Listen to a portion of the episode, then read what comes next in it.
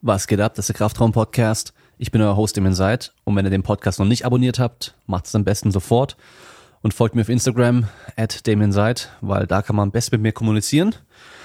Merkt ihr was? Ich werde voll der Influencer. Jetzt hier gleich meine Subscriberzahl erhöhen, meine Followerschaft erhöhen. Nee, also ich vergesse jedes Mal zu sagen. Deswegen äh, machen wir es direkt mal am Anfang heute. Oh, was gibt's noch heute zu erzählen? Äh, ihr habt vielleicht gesehen schon, dass ich so ein eingeblutetes Auge hab. Und zwar habe ich nicht nur eine geplatzte Ader, wie jetzt viele vermutet haben. Also ich habe ein Bild von meinem Auge gepostet, so eingeblutet und dann gleich alle so, boah, ähm, gar nicht schlimm, habe ich auch immer, ähm, bla bla bla. Ähm, weil ich geschrieben hatte, ich gehe wohl mal besser zum Arzt. Ich hatte das natürlich schon früher auch mal gehabt, aber das eingeblutete Auge war dann nur on top, weil ich eh schon ein total rotes und ja, verschmiertes Auge und so weiter hatte. Hab eine Bindehautentzündung und sehr viel Druck irgendwie auf dem Auge gehabt und dann halt schwer Kreuzung gemacht. Da ist ein Äderchen geplatzt. Und äh, jetzt gerade eben, das ist schon ein paar Tage her, habe jetzt so Tropfen bekommen mit Antibiotika irgendwie. Hat auch geholfen. Auge sah schon deutlich besser aus. Jetzt habe ich heute schwer Kniebeugen und schwer Kreuzheben gemacht, weil es auf dem Plan stand. Und jetzt sieht mein Auge richtig übel aus. Also bis zur Pupille hin total rot. Ja, ich gehe wahrscheinlich mal zum Augenarzt die Woche und zum HNO-Arzt, weil meine Nebenhöhlen noch irgendwie voll dicht sind auf der einen Seite. Daher kommt es wahrscheinlich auch. Naja, auf jeden Fall hatte ich heute ähm, trainiert mit Simon Gawanda, der mal wieder in der Heimat war, in Stuttgart und vorbeigekommen ist auf dem Training. War ganz cool, mal wieder zu quatschen. Haben uns, äh, ja, wie ihr euch denken könnt, haben wir zwar trainiert, aber wir haben auch sehr, sehr viel gequatscht gehabt in den Pausen, in den sehr langen Pausen. Und äh, ja, sind wieder bald zum Entschluss gekommen, irgendwie so dieses Evidence-Based, Science-Based Zeug ist alles sehr schön und gut, aber es hat alles, alles seine Limitation. Und ähm, dass es halt nur ein, eins von den Puzzleteilen ist, dass die Erfahrung auch noch mit dazugehört, dass aber komplettes außer Acht lassen auch nicht die richtige Lösung ist. Und ähm, ja, es wahrscheinlich echt nicht schaden würde, wenn jeder irgendwie ein bisschen von dieser wissenschaftlichen Methodik und auch von der Statistik Ahnung hätte, weil man dann viel eher bewerten könnte, ob es jetzt sinnvoll ist, was hier gemacht wird oder, oder nicht gemacht wurde bei Studien. Aber ja, ist mal wieder ein anderes Thema so. Darum soll es heute gar nicht gehen. Heute geht's um BMX Supercross. Ähm, eine Sportart, mit der ich eigentlich vor meiner Arbeit am OSP gar nicht konfrontiert war. Ja, ich habe auf dem Weg nach Frankreich, wenn wir zur Familie gefahren sind, immer wieder mal so Crossstrecken gesehen für BMX, aber eher für Motocross. Und sonst eigentlich mit BMX, außer halt im so Park und Flatland eigentlich nichts am Hut gehabt und kannte das auch gar nicht. Also ich habe selber nie gemacht, aber ich kannte das andere auch gar nicht. Auf jeden Fall sind halt die BMXer am OSP die Athleten, die mit am besten im Kraftraum trainieren. Und der Simon Schirle ist ehemaliger BMX-Fahrer selber gewesen, also selber mal BMX-Fahrer gewesen, hatte aber ein paar schwere Unfälle gehabt, die ihn dazu gezwungen haben, dann aufzuhören. Und von da aus ist er dann Trainer geworden. Ja, und ist mittlerweile schon seit sein zehntes Jahr gerade und ähm, leistet da sehr gute Arbeit. Und die Folge, wie immer, ist nicht nur für BMX-Fahrer interessant, sondern eigentlich für alle Sportler, für jeden, der trainiert in irgendeiner Form, weil es eben auch darum geht, warum Krafttraining an sich auch wichtig ist. Ja. Also auch nicht nur für Muskelaufbau und Kraftzuwachs, sondern für alles andere noch drumherum. Und der Simon ist seit ein paar Monaten erst, ich glaube seit drei Monaten jetzt, äh, Papa, auch von einem kleinen Jungen. Das heißt, am Schluss gehen wir noch irgendwie so ein bisschen, schwenken wir über auf das Thema Training und Sport für Kinder und ja, einfach so Erziehung und sowas. Ich meine, wir sind ja beide jetzt äh, frische Papas noch so und äh, geben wir unseren Senf dazu. Ja, also wie immer, viel Spaß beim Zuhören.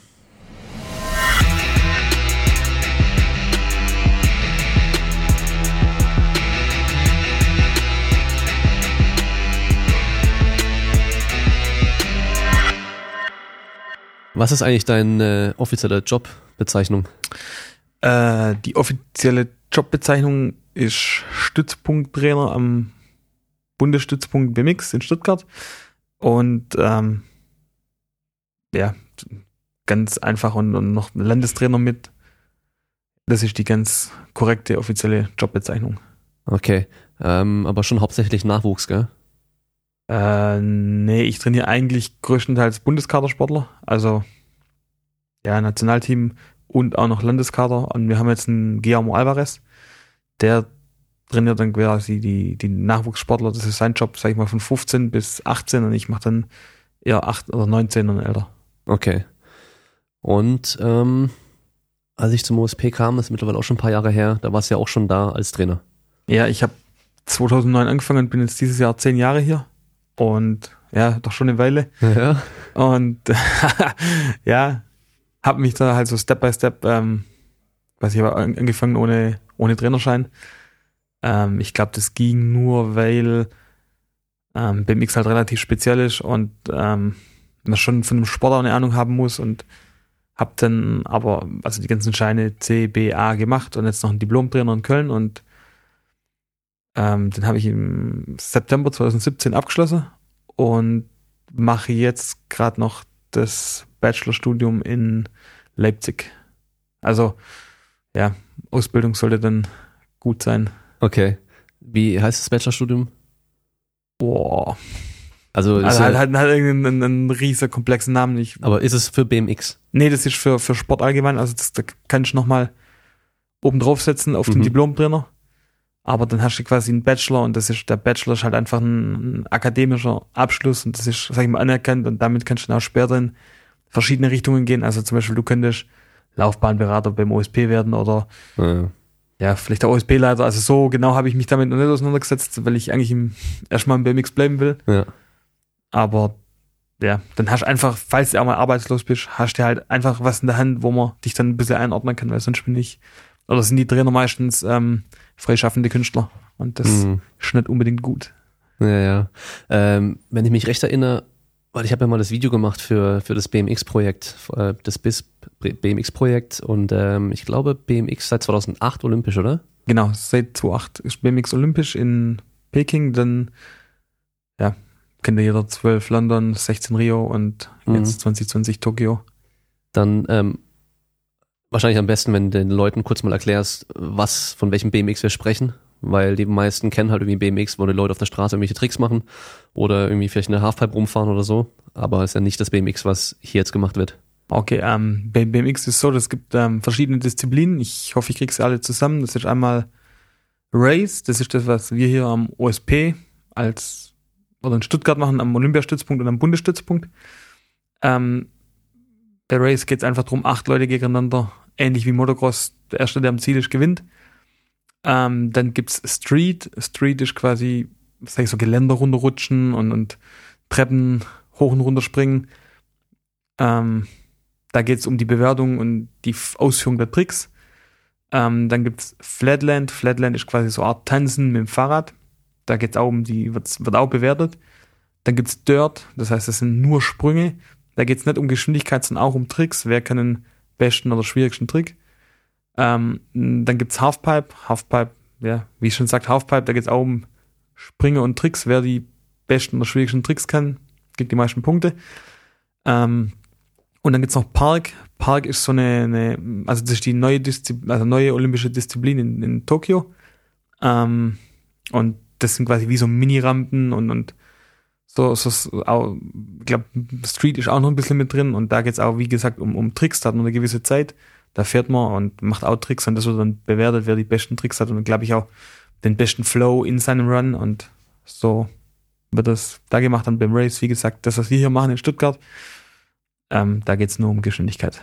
Mhm, ja. Wobei ja auch trotzdem manchmal dann hier und da so ein Tailwhip gemacht wird, wenn man dann springt und ein bisschen Vorsprung hat.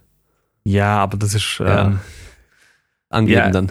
ja, das geht eher bei, bei sag ich mal, bei, bei lokalen Rennen, also so auf Ja. Weltcup-Niveau, ähm, ist die Leistungsdichte so hoch, dass es einfach, ja, nicht, nicht möglich ist. Ja.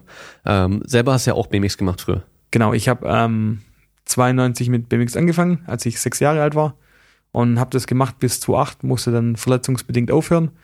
Ähm, habe damals nicht ich entschieden, haben die Ärzte so entschieden. Ähm, damals war es scheiße für mich, sag ich mal, aber jetzt im Nachhinein war es eine, eine richtige Entscheidung, eine gute Entscheidung und ich wollte immer in dem Sport bleiben, bin auch in dem Sport aktiv jetzt, das, das freut mich. Und ja, so kam das dann. Was ist da passiert damals? Ähm, ich habe zum zweiten Mal einen Leber- und einen Nierenriss gehabt. Einmal mit 16, einmal mit 22 und dann haben die Ärzte halt gesagt, dass, also, haben sie auch recht. Organe kann man halt nicht unendlich oft reparieren und ähm, jetzt wäre es dann doch eher an der Zeit, den aktiven Sport an den Nagel zu hängen. Und so kam dann quasi das Karriereende. Und das war am Anfang schon hart. Also, ja, ich habe das erste Jahr mich richtig schwer getan, weil, also sag ich mal, das war mein Lebensinhalt, seit ich 14 Jahre dann alt war. Bis 22 habe ich eigentlich nichts anderes gemacht wie BMX. Klar, Schule und Ausbildung. Aber eigentlich hat mein Herz schon immer nur für BMX geschlagen und nur das hat mich halt so wirklich interessiert. Und wenn das dann halt auf einmal weg ist, dann, ja, dann fehlt ein Stück vom Leben und dann ja, bin ich auch privat ein bisschen angeeckt oft. Und ja, also es ist nichts riesendramatisches, aber habe das dann alles in den Griff gekriegt und dann gab es die Möglichkeit mit dem Job. Darauf habe ich mich dann beworben, habe den dann auch glücklicherweise bekommen und ja, jetzt zocken wir hier in meinem Büro und machen einen Podcast. das ist alles erreicht, was man erreichen kann, oder? so sieht's aus. ähm, das heißt, du hast dann beim BMX Unfälle gehabt, wo das dann passiert ist? Genau, also ich, ja, BMX, sag ich mal, ist schon auch ein gefährlicher Sport, also gehören Unfälle schon dazu und also ich meine, damit wächst man auf, das ist schon klein auf, wenn man einfach, man fährt da zu acht auf der Strecke, das heißt, da gibt's ja, ja, Rangeleien oder ähm, ich sag mal, wenn man ein Hindernis falsch einschätzt oder sowas, dann kommen schon mal Stürze vor und da gibt's auch alle Art von Verletzungen, wie also Hautabschürfungen oder ja, Knochenbrüche oder innere Verletzungen, was wirklich, also die Ausnahme ist so innere Verletzungen, da habe ich halt irgendwie zweimal einen Joker wohl gezogen ähm, ähm, oder einmal ein, ein Knockout kommt vor, aber ich sag mal, die fahren alle mit Helm und Vollhelm und Protektoren, also das meiste, was passiert, sind wirklich so Prellungen oder Hautabschürfungen, das ist wirklich das meiste. Ja, und halt Schlüsselbein wahrscheinlich recht oft, gell? Schlüsselbein passiert auch, ja, ab und zu, aber zum Glück, ja, sag ich mal, ist das eine, eine, eine also, das hört sich jetzt vielleicht ein bisschen komisch an, aber Schlüsselbein ist, sag ich mal, das Beste, was du brechen kannst, weil das einfach relativ leicht zum, zum Reparieren ist meistens und auch nicht dich dann im Training behindert. Das heißt, du kannst trotzdem weiter trainieren in der Verletzungsphase. Ähm, also nichtsdestotrotz, Verletzungen sind immer schlecht, aber das, sage ich mal, ist die angenehmste Verletzung. Mhm. Ja, und wie ähm, sieht denn so der, ja, dein, dein Alltag aus als Trainer hier? Ähm, also ich fange hier meistens so um, also kommt drauf an, wenn jetzt Frühtraining ist, bin ich um sieben da morgens. Ähm, dann halb acht geht's Frühtraining los. Ähm, macht mit der ersten Gruppe die ersten, ersten Einheit. Also das wechselt immer mal BMX, mal Sprints, mal Krafttraining, je nach Trainingsplan und Saison, ja, sag ich mal, Saisonverlauf oder Punkt in der Saison. Ähm, danach kommt dann die zweite Gruppe im Neuen. Ähm, dann ist dann meistens schon zwölf. Dann über die Mittagszeit mache ich meistens so ein bisschen Bürozeug, also E-Mails, organisatorische Sachen. Ähm, ja, sag ich mal, irgendwie Lehr Lehrgänge buchen oder ja, also alles Mögliche, was organisatorisch halt anfällt. Ähm, ich meine, wir haben eine große Trainingsgruppe, da fällt immer irgendwas an. Ähm, und nachmittags um vier geht dann die nächste Einheit los. Und die geht dann meistens drei Stunden, vier Stunden, bis man dann mit allem fertig ist und dann war's das mit dem Tag. Also so so ein ganz klassischer Tag. Hm. Ja, das ist schon auch äh, recht lange und viel, ne? Ja. Also kein 9-to-5-Job. Nein, nein, nein. Also das, ich denke auch, das kannst du nicht machen. Also zumindest im BMX geht es nicht, weil die, die Rahmenbedingungen das nicht so zulassen. Ähm, du musst einfach, sag ich mal, als Trainer ein bisschen mehr Zeit investieren. Ähm, ich hoffe, das wird irgendwann mal anders, aber das ist halt einfach. Ich, ich, ich denke, wenn man Trainer ist und das auch gut machen will, dann muss man halt auch einfach für für die Sportler schon auch da sein. Also ich meine, es, klar gibt's Grenzen, also irgendwann um, also ich, zehn ist schon auch mal gut, aber ja, die haben, ich sag mal, wenn man eine Gruppe von zehn Jungs und Mädels hat, gibt's halt immer irgendwelche Probleme, sei es mit dem Fahrrad, sei es mit Privat, äh, Ausbildung, Schule, irgendwelche Termine, was man dann irgendwie mit, mit dem Training eventuell koordinieren muss und da musst du halt immer irgendwie dabei sein und sagen, wie wir es machen oder was ein Vorschlag sein kann. Mhm. Und deshalb ja, fällt da relativ viel an. Mhm. Mittlerweile hat sich wahrscheinlich auch ein bisschen was geändert, weil es ja jetzt in Stuttgart die Rennstrecke gibt, die es ja früher nicht gab. Genau, wir haben jetzt in Stuttgart die erste permanente BMX Supercross-Strecke in Deutschland.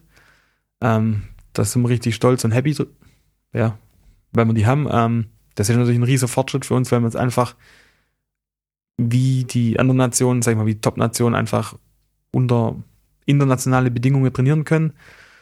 Und ich denke, dass es schon eine, eine, eine wichtige Sache ist, auch ein richtiger Schritt in die richtige Richtung ist, dass man, ja, ich meine, wenn du, also ich, ich sage das immer, ich vergleiche das gern mit dem Golf, wenn du immer nur Minigolf spielst und musst dann aber bei der Pro Tour mitspielen, dann gewinnst du halt auch nicht. Ähm, und so ist bei uns, wir haben halt immer auf, sag ich mal, auf eins Strecken trainiert und ähm, haben da klar das Beste draus gemacht, haben auch viele Lehrgänge im Ausland gemacht und auch ab und zu mal privat alles bezahlt, dass wir das so ein bisschen kompensieren können. Aber ich sag mal, wenn du halt auf, auf ein gewisses Level bist, dann kannst du das nicht kompensieren, dann musst du jeden Tag, oder sag ich mal, drei, viermal die Woche unter Top-Bedingungen trainieren.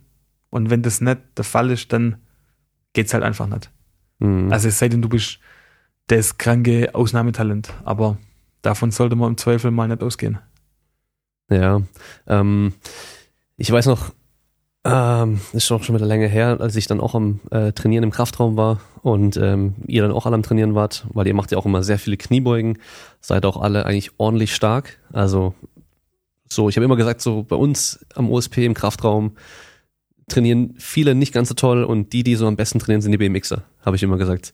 Ja, und ähm, dann hast du mir gemeint, hast du mir gemeint, dass ich mal mal den Starthügel runterfahren soll, dass man merkt, wie viel Druck auf einen da einwirkt. Weißt du das noch? Ja, das weiß ich noch. Ähm, das war, da waren wir gerade im Bau von der Strecke, ja. Ähm, Kannst du, was, was wirkt denn da für Kräfte? Also die Geschwindigkeit, oder welche Geschwindigkeiten also gibt's da so? Ich sag mal, der, der Startberg hat eine Länge von circa 30 Meter vom Startgarter bis, also sag ich mal, unten, bis man unten ist. Der hat Neigungswinkel 18 und 28 Grad. Ähm, da beschleunigt man so von 0 auf 60 in 2,5 Sekunden. Ähm, also welche Kräfte da genau auf dich wirken, kann ich jetzt nicht sagen, aber auf jeden Fall durch die Kompression, wenn das quasi von einem Stellenstück ins die Ebene reingeht, da kommt schon ein bisschen Druck auf dich drauf. Ähm, und dann kommt dann, sag ich mal, innerhalb von, wenn du da unten bist, ja, zwei Zehntel Sekunden kommt der Absprung und, sag ich mal, in Stuttgart ist der Sprung zwölf Meter lang. Und da musst du dann halt bereit sein und drüber springen, wenn nicht, ja, gibt es wahrscheinlich einen Unfall. Dann landest du oben auf dem Flachen, oder? Genau, oder du stürzt schon. Ähm, ja, also das ist schon, da, da ist schon viel, sag ich mal, auch Koordination dabei und, und auch vor allem Körpergefühl und auch Körperspannung, wenn du das machst. Ähm, zum Training, was du vorhin angesprochen hast, dass ich, also ich, ich lege schon richtig viel Wert drauf, dass die Jungs und Mädels ihre Übungen sauber machen, weil ähm, wenn man sich halt im Kraftraum verletzt wegen Krafttraining, denke ich, ist das einfach, ja, doof, sag ich mal, weil, sag mal, der Sport ist schon gefährlich genug und Krafttraining ist ja nicht, nicht das, das, der Hauptfokus, sondern das ist ja nur ein Teil, um, um die Leistung zu generieren, um zu generieren und ähm, das ist ja nur, sag ich mal, ein Beiwerk. Und das muss man halt ordentlich, sag ich mal, ordentlich machen, dass man sich da nicht verletzt, das muss das Ziel sein. Und man muss halt auch dazu sagen, die Sportler sind halt, sag ich mal, mit ungefähr 30 fertig mit der Karriere. Und die haben ja dann trotzdem noch 30, 40, 50, vielleicht 60 Jahre zu leben. Also gut, 30 hoffentlich nicht, aber ja. ich sage mal 50, 60 Jahre zu leben. Und ich meine, ähm, der Sport ist ja nicht, oder der Leben ist ja nicht zu Ende, wenn der Sport zu Ende ist. Und da solltest du halt möglichst noch beschwerdefrei weiterleben können. Gut, ich meine, was im Rennen passiert, wenn du Unfälle hast, das, das weißt du nicht, das, das kannst du ja nicht einkalkulieren, aber so Sachen wie Krafttraining, da lohnt sich meiner Meinung nach schon ein bisschen mehr Zeit zu investieren, wenn die jünger sind ähm, dass die das einfach ja, sauber machen und auch später keine Beschwerden davon haben. Und ich denke, nur wenn du es sauber machst, kannst du auch wirklich ja, dich steigern. Mhm. Ja, also muss man auch wirklich sagen, also ich sehe ja eure Trainingsgruppen auch immer wieder und die trainieren schon gut. Also da auch die Kniebeugen, die gemacht werden, sind richtig sauber, sind alle auch mal schön tief, muss man sagen. Und ähm, man sieht es dann auch, wer halt tiefe Kniebeugen macht. Also die BMX haben alle fette Oberschenkel. Und das ähm, kommt ja nicht nur durchs BMX-Fahren, sondern halt auch eben durchs Krafttraining, was sie machen. Ja, ja definitiv. Also ich ähm, bin da auch eher ein, ein ja, Freund davon, von, von tiefer Kniebeuge. Ich sage, also lernt man eigentlich auch in jeder Ausbildung die komplette Range of Motion ausnutze.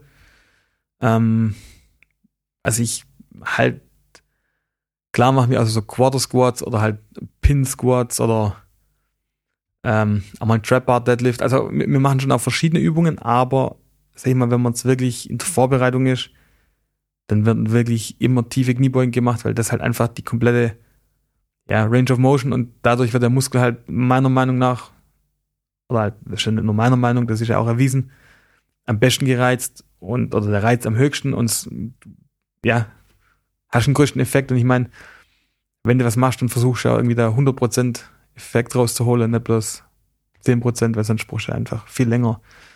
Und auch, auch der ganze Apparat drumherum, also sag mal, Rücken und, und Bauchmuskeln und so, wird ja einfach auch gleich mittrainiert und mitgeschult und ähm, für Halteübungen. Und ja, also Squats immer deep. Ja, auf jeden Fall.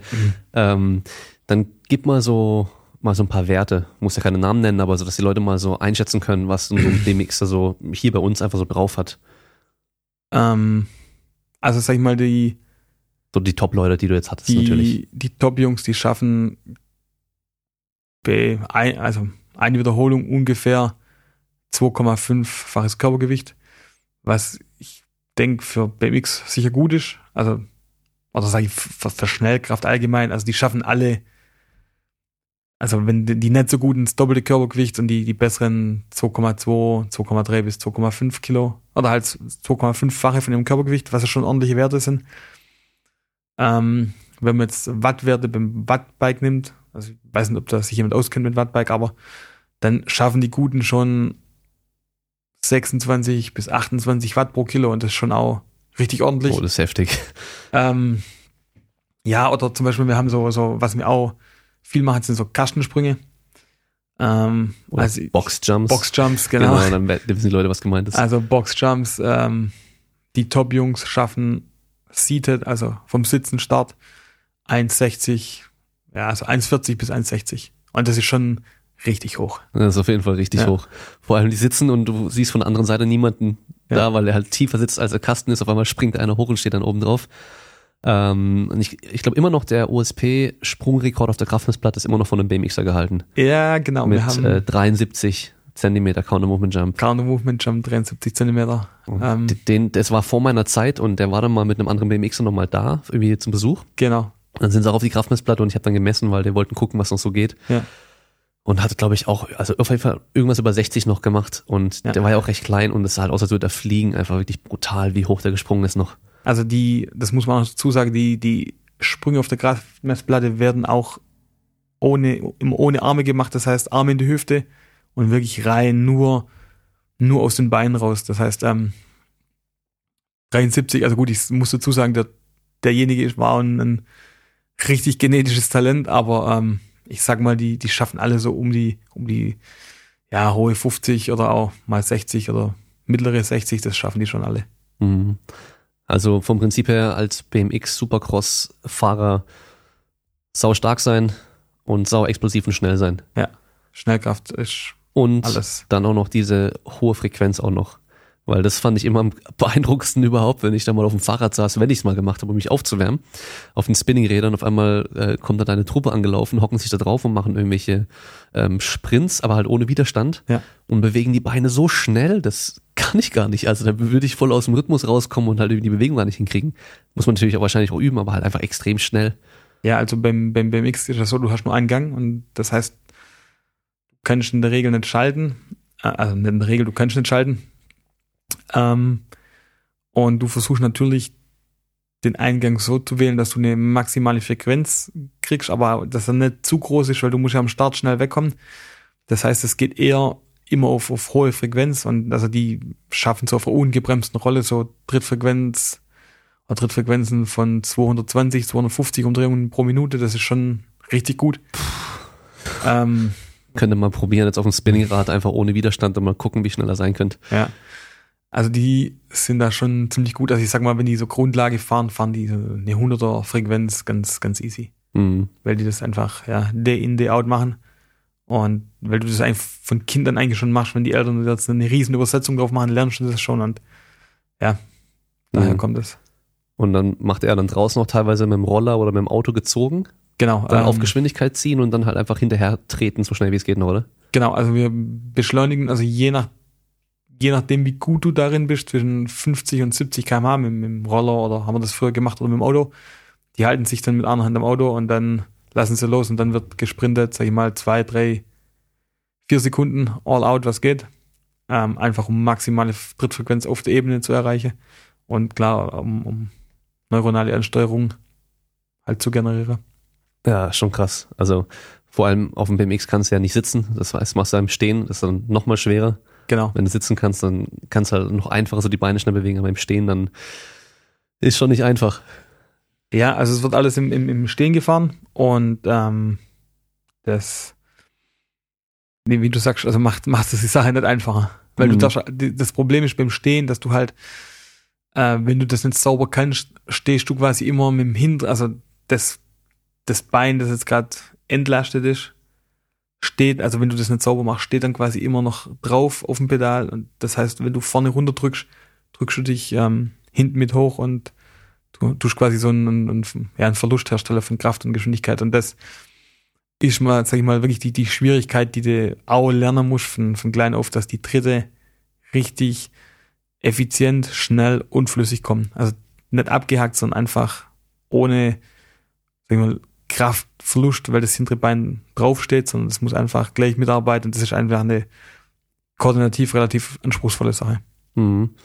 Ähm, ich habe vor zwei Tagen erst ein Video gesehen, das fand ich total witzig, weil das war ein Typ, der sich so mit so Hirnforschung und Intelligenz und sowas befasst selbst und er hat bei einem Mechaniker gesehen, hat ein Fahrrad gebaut. Ähm, da hattest du halt ganz normal diese, wo der Lenker normalerweise dran wäre, aber halt ein Zahnrad und dann nochmal eine extra Achse, wo dann ein Lenker dran war mit einem Zahnrad. Das heißt, wenn du nach rechts gelenkt hast, ging der Reifen vorne nach links. Und andersrum genauso. Und er hat das halt gesehen und fand die Idee witzig irgendwie und dachte, das würde nicht so schwer sein. Hat sich da draufgesetzt und ist sofort umgefallen. Also sobald du dann den zweiten Fuß vom Boden weggemacht hast, bist du umgefallen. Und das war, das war total geil, weil der hat acht Monate trainiert mit dem Fahrrad, bis er fahren konnte damit. Weil das halt so krass dann drin ist, weil du halt als Kind Fahrradfahren lernst, dass du das dein Leben lang so machst. Ähm, sein kleiner Sohn, der schätzungsweise fünf, sechs Jahre alt war und Fahrrad fahren konnte, der hat es in zwei Wochen dann gelernt. Das war richtig krass, weil halt das ganze Bewegungsmuster noch nicht so gefestigt war. Und dann war das Beste, dass er halt, weil er auch Vorträge hält und so das Fahrrad immer mitgenommen hat, auch an die Unis und so, und immer dann Geld gewettet hat und gesagt hat, ihr schafft keine drei Meter damit. Und konnte jeder probieren, hat halt niemand geschafft. Und ähm, dann war er in Holland und wollte sich ein Fahrrad ausleihen und konnte kein Fahrrad mehr fahren, kein normales. Weil er halt dann automatisch in die falsche Richtung gelenkt hat. Ja, also das fällt mir jetzt nur gerade ein, weil wir gerade von BMX und Fahrradfahren sprechen. Hat eigentlich nichts damit zu tun, aber Ja, ähm, ja, also ich, ich, ich sag mal, ähm, BMX ist sicher eine von den anspruchsvollsten Radsport, also Radsportarten, was, was die Radbeherrschung angeht. Also ich sag mal, Downhill ist sicher auch relativ, also ziemlich komplex oder, oder Kunstrad. Ohne Frage, das ist auch richtig großes Kino. Ähm, ich sag mal, die drei sind wahrscheinlich die, die Disziplinen, wo du eigentlich am, am meisten Radbeherrschung mitbringen musst, oder Trial zum Beispiel auch noch, Trial ist auch noch eine Sache. Ähm, oder sagen wir dann die vier Disziplinen, wo du wirklich dann Radbeherrschung von Grund auf lernst und vielleicht die da ein bisschen leichter tun könntest mit sowas, aber ich meine, das, was du beschrieben hast, dass es dann genau in die andere Richtung lenkt. Ich glaube, das fordert trotzdem alle heraus. das müsste man bauen und mal ausprobieren. Ja, das wäre mal interessant. Das wäre, glaube ich, schon witzig. Ähm, es gibt doch noch dieses Radball, oder? Genau. Oder gehört es zu Kunstrad dazu? Äh, Radball gehört zu Indoor-Radsport, aber also ja, Radball Okay. ist ein bisschen was anderes wie, wie Kunstrad, also Okay. das ist Art Fußball mit dem Rad, aber Ja, es gibt echt immer so voll viel Zeug, was voll wenige Leute kennen irgendwie. Weil das macht aber bei mir auch niemand. ähm, Aber bei mir an der Uni gab es ein Mädchen, die Radball gemacht hat. Ja. Da habe ich zum ersten Mal davon gehört. also so, so Hallenradsport, so, so Kunstrad ist in Deutschland ziemlich stark. Also da gibt es Okay. schon einige und viele, die sind international relativ erfolgreich. Ähm, also ja, gibt schon, also ich habe jetzt keine genaue Lizenzzahl im Kopf, aber ich würde schon mal sagen, dass es einige Leute sind in Deutschland, die das machen. Mhm. Ja. Ähm, Nochmal zum Training, aufs Training zurückzukommen, weil das wahrscheinlich für die meisten, die jetzt zuhören, am interessantesten ist so. Es hat sich ja wahrscheinlich bei dir jetzt, wie du das planst mit den Leuten, auch über die Zeit so ein bisschen verändert. Also weißt du noch so, was du vor, vielleicht gerade 2009, als du angefangen hast, was du da krafttrainingstechnisch mit denen gemacht hast und was so der größte Unterschied war von oder die größte Veränderung von Beginn deiner Trainerkarriere bis jetzt? Rein im Krafttraining oder speziell im Athletiktraining? Ähm, also ich sag mal, wir haben früher größere Umfänge gemacht, ähm, viele Übungen ähm, und auch trotzdem hohe Umfänge mit den Übungen. Ähm, ja, wir waren teilweise so vier Stunden im Kraftraum und so und das war dann doch, glaube ich, also nicht nur glaube ich, das war dann auch zu viel. Ähm, davon sind wir jetzt komplett abkommen und machen wirklich auch weniger und ähm, ja, also ich denke, das ist, weil, wie gesagt, das Krafttraining ist halt nur eine, ein, ein Teil von dem ganzen Training, was ich aber nach wie vor glaube und davon bin ich überzeugt, ist, wenn die jungen Sportler viele Übungen machen, ist das besser, wie wenn du jetzt sagst, ich mache nur, also mit denen, die, die jetzt um relativ lang dabei sind, sagen wir, die, die 20 sind, die das schon fünf Jahre machen oder so, da gibt's dann so eine Übung, oder sag ich mal, ein, zwei, drei Übungen, die machen die fertig, die können die gut. Und ich meine, du findest das ja auch raus, wenn du mit einem 15-Jährigen anfängst, we, wer kann welche Übung, weil ich meine, klar, Squat ist die Übung, die kommt den meisten Leuten direkt in den Kopf, aber ich meine, es gibt ja auch Leute, die können einfach nicht tief runtergehen oder haben einen Buttwink und ich meine, dann, dann bringt es nichts. Ich sage, ja, okay, komm, wir machen tief Squat und immer Buttwink und dann hat er halt trotzdem irgendwann Rückenprobleme. Dann muss er halt schauen, macht er dann eher vielleicht einen Trap Bar Deadlift oder macht er vielleicht nur Box Squat oder macht er nur Deadlift. Ähm, ich denke, das, das sind Sachen, wo du ähm, schauen musst, was welche Übung für, für wen gut ist. Und aktuell haben wir einen Sportler, der ist 16, der hat, wir haben ein bisschen Rückenprobleme, schon mit 16. Ähm, und der, also kann seinen Rücken auch nicht so hart belasten. Ähm, bei dem sind wir gerade bei, wir haben so eine Belt Squat Maschine. Wahrscheinlich wird es bei dem auf Belt Squat rauslaufen, dass das seine Übung mal wird. Ähm, oder vielleicht mal wirklich ein Trap Bar Deadlift. Ähm, und, und, ich denke, das, das musst du rausfinden, wenn, wenn die jung sind und schauen, wo geht's hin. Also ich bin schon immer ein Fan, so von, von normalen Squat bin ich ein Fan, aber ähm, wenn das halt nicht geht, dann geht's halt nicht. Also wir haben, wir haben auch welche, die können besser Front squatten wie Back Squat. Ich meine, ähm, dann muss man halt darüber mehr gehen. Ja. Mittel zum Zweck halt einfach Genau. gucken, was halt funktioniert und was Sinn macht und äh, was keine Probleme bereitet. Ganz genau. Also ich, ich sag mal aber nochmal kurz auf deine Frage zurückzukommen. Der, der größte Unterschied ist wirklich, dass wir ähm, den Umfang wirklich reduziert haben, die Auswahl der Übungen reduziert und das mehr, warum mache ich was? Also was, was will ich jetzt damit erreichen? Dass die Fragestellung schon, schon klarer ist. Weil, ähm, ich meine, du kannst einen Squat auf, auf verschiedene Übungen, also sagen wir, du kannst immer nur Deep machen oder nur Box Squat oder ein Pin Squat oder Squat Jumps, ähm, dann kannst du ja, sag ich mal, viel auf Umfang gehen, also so Zehner Wiederholungen, dann kannst du ja, über, über, darüber kannst du viel steuern, viel, viel, viel lenken und ähm, das heißt, wir sind jetzt ja e- eher weggegangen von, von dem von den vielen Wiederholungen, eher auf weniger Wiederholungen.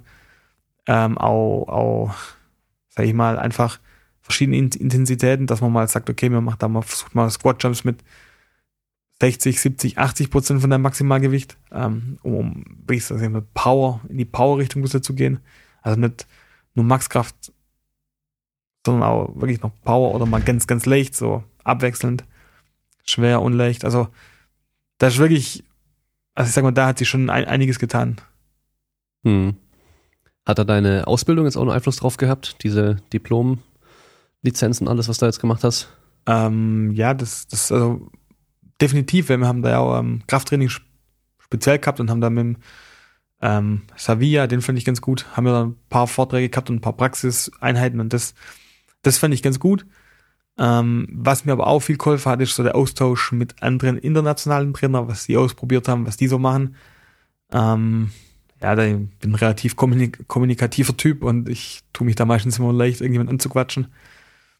Ähm, und ich habe mal ein Praktikum gemacht ähm, in Holland beim holländischen Nationalteam. Während meinem, meinem Studium muss man ein Praktikum machen und dann habe ich das in Holland gemacht, drei Wochen lang. Und ähm, habe da mal ein bisschen hinter die Kulissen schauen können. Die Holländer sind, ja, sag ich mal, die letzten zehn Jahre immer Weltspitze. Und das war dann wirklich interessant, äh, wie die das so machen, was die so machen. Und, und das, die Kombination aus, aus dem ganzen fand ich eigentlich am, am, für mich am hilfreichsten. Und einfach Mhm. mal auch Sachen ausprobiert, was andere machen und, und dann selber nochmal überlegt, ja, ist das gut, muss man das so machen oder vielleicht anders und ja, und, und was, was ich auch wichtig finde, auf, du musst auch ein bisschen auf die Typen eingehen. Es gibt ja welche, die, die ertragen mehr Training, sag ich mal, oder ertragen oder vertragen und es gibt welche, die kannst du halt nicht so ja, bearbeiten und, und du musst da wirklich auch ein bisschen im Kontakt mit den Sportlern sein und immer am besten Daily Feedback, wie geht's, wie war's, selber ein bisschen schauen, also die Augen offen haben, verletzen sie sich, verletzen sie sich nicht, kommt die Verletzung vom Training und ich meine, da musst du auch mal, ja, halt einen Spiegel vors Gesicht halten. Und ich glaube, ein, Fehler ist, den viele machen, denk mir was aus und so muss es funktionieren, kann aber sein, es funktioniert gar nicht und dann muss man halt sagen, okay, war es das jetzt oder war es das nicht und dann muss man halt auch sagen, okay, nochmal zurück, vielleicht ist das ganz einfaches. Mhm. Oder halt auch währenddessen noch flexibel bleiben, wenn man so merkt, so eine, wir haben jetzt sechs Wochen geplant, in der zweiten Woche merkt man schon so, oh, das wird nicht so laufen wie, wie gedacht, dann muss man halt vielleicht von da aus dann direkt schon irgendwie was reduzieren oder verändern oder sonst irgendwas. Genau, also wir haben, ähm, was ich eigentlich richtig gut finde, sind so ähm, Bulgarian Split Squats. Das haben wir mal eine Zeit lang gemacht. Das, das finde ich, also ich persönlich finde die Übung voll gut. Haben die auch wirklich eine Zeit lang mal gemacht. Ähm, das Ergebnis war aber, dass einige Sportler sich dabei verletzt haben. Ähm, ich aber denke, dass einbeinige Übungen auch wichtig sind, weil Radfahren eine einbeinige Angelegenheit ist. Also man hat immer Druck nur auf ein Bein. Mhm. Ähm, ähm, haben wir uns dann überlegt, okay, wie kann man das steuern, verbessern und dann, dann haben wir Beinpresse ausprobiert und Smith, Smith Machine und ja, verschiedene Beinpressen und dann haben wir da auch für einige Sportler dann Lösungen gefunden, okay, dann macht man andere Übung. Und ich meine, das funktioniert dann auch. Also, wie gesagt, da muss man immer ein bisschen schauen, weil ich, ich habe jetzt einen gehabt, sogar ein Top-Sportler von mir, der hat sich zweimal bei einbeinigen Übungen verletzt. Also gibt's auch, der macht gar keine einbeinigen Übungen mehr. Also weil finde ich, dass sich halt einfach nicht lohnt, dann deinen Kopf durchzusetzen oder halt versuche, der muss das können, wenn das physisch aber halt aus irgendeinem Grund nicht kann oder ja, von der Beweg Beweglichkeit her aus irgendeinem Grund nicht kann. Ähm, und dann muss er halt beidbeinige Übungen machen und dann läuft das auch. Also ich, ich denke, man muss immer ein bisschen schauen. Ja, das ist ganz wichtig für die ganzen Trainer. Also egal in welchem Sport, auch wenn man jetzt nur Powerlifting, Bodybuilding oder sonst irgendwas macht, zwar kannst du ja selber irgendwie trainieren und gerne nach dem und dem Schema trainieren mit denen und den Übungen, heißt aber nicht, dass jeder von deinen Kunden oder Klienten oder sonst irgendwas halt genauso trainieren muss, sondern guck, was für die Person am besten ist, nicht was du für dich am persönlich am besten hältst. So, da Ja, muss man einfach offen bleiben. also, also 100% Nagel auf den Kopf getroffen. Also ich, ich bin so ein klassischer Typ, ich kann, ja, sag ich mal, Squat, Front Squat, Deadlift, also ich, ich kann eigentlich alle Übungen machen. Also ich, wenn ich Training mache für mich, dann mache ich am liebsten auch einen Squat oder Front Squat und, und einen, einen ähm, Leg Bulgarian Split Squat.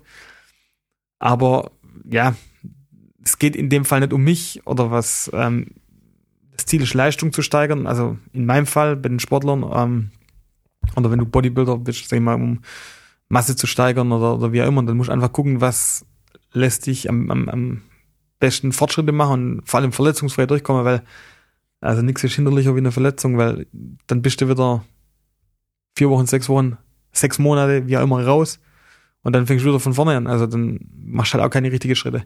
Ja, ja. Das mit den Bulgarian Split Squats ähm, ist aktuell so ein Thema, weil halt das von vielen die Hassübung ist. Von mir auch. Also ich mache sie zwar auch, weil ich weiß, es ist eine gute Übung und die, die bringt halt auch viel. Aber ich habe jedes Mal Muskelkater danach. Übel. Also egal wie regelmäßig ich die mache, egal mit wie viel Gewicht, ich krieg immer so krass Muskelkater. Und dann gibt's, ähm, hat mir einer von deinen BMXern gezeigt, ähm, ich glaube ein Holländer ist das auch, der da irgendwie Max äh, Bulgarian Split Squat mit 220 Kilo macht. Ja. Ein Ähm, Holländer, oder? Genau, so ein Holländer. Also die Holländer, die haben einen deutschen äh, Strength and Condition Coach. Der ist meiner Meinung nach richtig gut und ähm, also ich finde ihn gut und bin ein bisschen Fan von ihm. Ähm, und die legen da schon richtig Fokus drauf und ja, wie gesagt, die sind alle richtig stark. Also die, die, die, die Top-Sportler von denen sind alle so wahrscheinlich 150 plus Single Leg Bulgarian Split Squats und, und gerade der eine, der hat 220 als Max und das ist halt schon, also du musst erstmal 220 einbeinig machen. Äh, Erstmal beidbeinig. beidbeinig ja. ja. Also der hat, glaube ich, damals, das ist auch schon ein paar Jahre her, der hat den Max von, glaube ich, 230 beidbeinig und 220 einbeinig. Mhm. Ähm, also ich habe das Video gesehen, man muss schon sagen, jetzt ohne die Leistung zu schmälern, also er setzt sich schon aufs hintere Bein so ein bisschen drauf im Gewicht dann und geht halt auch nicht ultra tief runter, aber er steht mit 220 Kilo auf einem Bein einfach dann da, auch wenn er hinten noch Gewicht drauf hat. Ja, also das ist selbst, selbst wenn er, wenn er, sag ich mal, nur 200 macht oder 180. Ja, ja, das ist brutal. Also, und ich meine, du, du drückst ja wahrscheinlich automatisch immer ja. ein bisschen mit, aber also, das ist trotzdem eine mhm. ganz, ganz krasse Leistung. Also. Ja, ähm, du hast ja vorhin gemeint, ähm, dass ja Radfahren oder BMX eine theoretisch einbeinige Sportart ist. Und ähm, es gibt ja dieses bilaterale Defizit. Das ist ganz interessant. Das heißt, ähm, wenn wir uns jetzt selbst testen würden, Beinpresse mit einem Bein, mit dem rechten Bein zum Beispiel, dann schaffe ich von mir aus 100 Kilo einmal, mit dem linken schaffe ich 100 Kilo einmal. Wenn ich beide gleichzeitig benutze, schaffe ich aber nur 180 vielleicht. Und das ist bei den meisten Menschen so. Es gibt dann aber zum Beispiel Gewichtheber, Powerlifter oder Leute, die rudern, die halt die Kraft immer beidbeinig generieren und die haben da teilweise gar keine Differenz, die können sogar teilweise beidbeinig mehr als einbeinig kombiniert. Aber andersrum bei den Radfahrern und Sprintern und sowas ist das gerade der Unterschied noch größer. Also die können halt einbeinig im Vergleich zu beidbeinig kombiniert ähm, deutlich mehr in Relation, weil die halt einfach trainieren, immer mit einem Bein Druck zu geben. Also das ähm, muss, also ist eigentlich auch Ziel, dass, wie gesagt, wie du gerade auch gesagt hast, das ist Radfahren ist eine einbeinige Angelegenheit. Und ähm, da, da wäre das Ziel, also wie, wie du sagst schon jetzt, sag ich mal, ja, beidbeinig 100 Kilo Kniebeuge kannst, dann wäre es gut, wenn du das einbeinig auch kannst oder 120 vielleicht sogar einbeinig. Ähm, dass die einfach, weil, weil, weil du ja immer, also Laufen ist auch eine einbeinige Sache, weil du immer an einem Bein drückst und ähm, also ich bin schon der Meinung, dass man da eigentlich bei allen Sportarten, die einbeinig sind, da einen Fokus drauf legen muss, weil das ja wirklich immer haupt, ja, hauptsächlich ein Bein im Einsatz, also die sind klar beide im Einsatz, aber nie zur selben Zeit. Und mhm. deshalb denke ich, ist es schon, schon wichtig. Ja. Wie läuft denn so, ein, ähm, so eine ganze Saison bei euch ab? Also habt ihr so eine Off-Season mit Vorbereitung und dann, ähm, sag ich mal, eine, eine In-Season-Zeit mit alle paar Wochen ein Rennen oder ist da jedes Wochenende ein Rennen oder immer so, ähm, wie heißt das dann? Turniere sind es ja nicht, sondern so, wo man halt dann ausscheidet jedes Mal. Rennen, ja. Ja. Ähm, ja, also wir haben, sag ich mal, eine, eine klassische Saison beginnt meistens im, im April. Ähm, und wir haben meistens, also geht, stopp, eine Saison beginnt im April und geht meistens so bis September, Oktober. Und ähm, sag ich mal, wenn es alles ganz klassisch läuft, geht's immer im November mit Training los. Also meistens so KW 44, 45. Also zwischen 43 und 45 geht's Training meistens los. Ähm, und dann geht die Vorbereitung ganz normal bis zu den ersten Wettkämpfen. Und das wird natürlich auch, ja, eingeteilt in, in die verschiedenen, ja, sag ich mal, Zyklen, die du machen, also die machen willst, Kraftaufbau, Maximalkraft, dann Schnellkraft und so weiter und so fort. Ähm, oder halt auch, sag ich mal, Schnelligkeit oder Laktatverträglichkeit, also so quasi Intervalle oder ganze Runden fahren. Ähm, dann, sag ich mal, Sprints mit verschiedenen Gängen und das, das Ganze wird dann halt das Jahr über getimest dann hin und so, dass du quasi zum ersten Höhepunkt möglichst on fire bist. Mhm, also habt ihr ja schon eine recht lange Vorbereitung eigentlich dann. Genau, wir haben eine relativ lange Vorbereitung in die Saison, ja, wie gesagt, von April bis September, Oktober. Mhm. Ähm, geht es für, für, für die Top-Jungs, ist es, die einen Weltcup fahren, das ja, die, die, die fahren eigentlich fast nur internationale Wettkämpfe. Das heißt, da ist halt auch immer viel, viel Reisen dabei. Also wir waren jetzt am Wochenende in, in Papendal beim Weltcup. Und ja, fünf Stunden Auto fahren oder dann Trainingslager, drei Wochen in Manchester hatten wir Anfang vom Jahr. Und ja, also die sind schon immer, immer ordentlich unterwegs und halt eigentlich nur international und ja, ein, zweimal national im Jahr. Mhm. Okay. Und ähm, ein Renntag ist dann immer, besteht aus mehreren Rennen, wo ich qualifizieren muss, Qualif Qualifikationsläufe und die ersten zwei, drei, wie läuft das da ab? Kommen genau. weiter? Also für die, die es nicht wissen, so eine BMX-Strecke ist so zwischen 350 und 450 Meter lang. Ähm, das wird voll im Sprint gefahren. Belastungszeiten sind so zwischen, ja, sag ich mal, 28 bis 38 Sekunden. Ähm, wobei der Hauptfokus auf der ersten Gerade liegt. Ähm, das ist schon eins der wichtigsten Sachen, wobei das Fahrerfeld immer komprimierter wird, die Leistungsdichte wird immer größer und, und auch vor allem ausgeglichener. Das heißt, du musst halt auch auf der Strecke fehlerfrei bleiben, sonst wirst du gleich mal von 1, 2, 3 überholt. Ähm, und ein normaler Renntag läuft, also sag ich mal, ein Weltcup läuft mit Runde 1, Beginn der. Dann gibt's meistens ein Sechzehntelfinale, dann Achtelfinale, Viertelfinale, Halbfinale, Finale. Das heißt, im Regelfall sechs Runden. Wenn es jetzt mal mehrere Starter sind, geht's dann im 32. Finale dann los, bevor 16. Finale. Und sag ich mal, wenn du die Runde 1, ja, sag ich mal, nicht gut fährst, dann musst du ins Last Chance Qualifier. Das heißt, dann hast du noch eine Runde mehr. Das heißt, wenn es mal ganz, ganz, ganz doof läuft, kannst du acht Runden an einem Renntag fahren und ein Rennwochenende quasi ist Samstag, Sonntag Rennen. Das heißt, Freitagstraining, Samstag, Sonntag Rennen.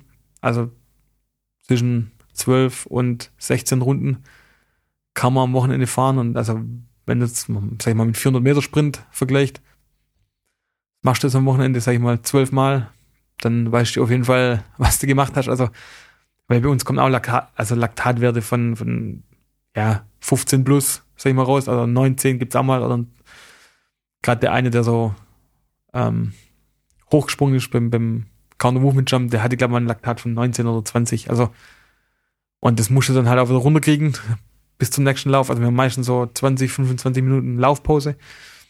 Und ja, das Ziel ist natürlich, die, die, die Startleistung immer konstant aufrechtzuerhalten über die ganzen Rennen und das schon, ja, also schon eine ordentliche Leistung.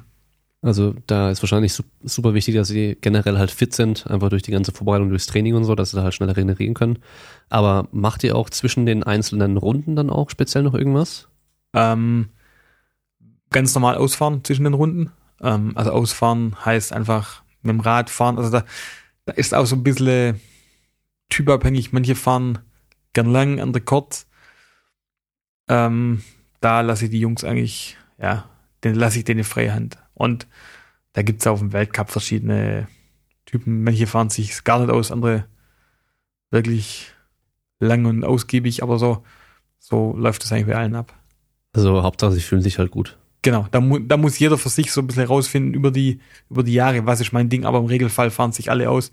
Mal mehr, mal weniger, aber das ist so, das, was die machen will. Du musst das halt, ja, quasi das Laktat wieder rausbekommen und quasi wieder so erholt, wie möglich sein für den nächsten Lauf. Hm. Okay. Ja, schon interessant. Also, ähm, viele Sportarten, die man halt jetzt vielleicht noch nie gesehen hat oder kennt oder verfolgt hat, haben dann irgendwie doch auch so ganz komplexe Sachen mit drin, an die man meistens gar nicht denkt. Ja, also das halt BMX, klar, es geht ja recht schnell, dass man mal so hohe Laktatkonzentrationen hat, kann sich nicht unbedingt jeder gleich denken.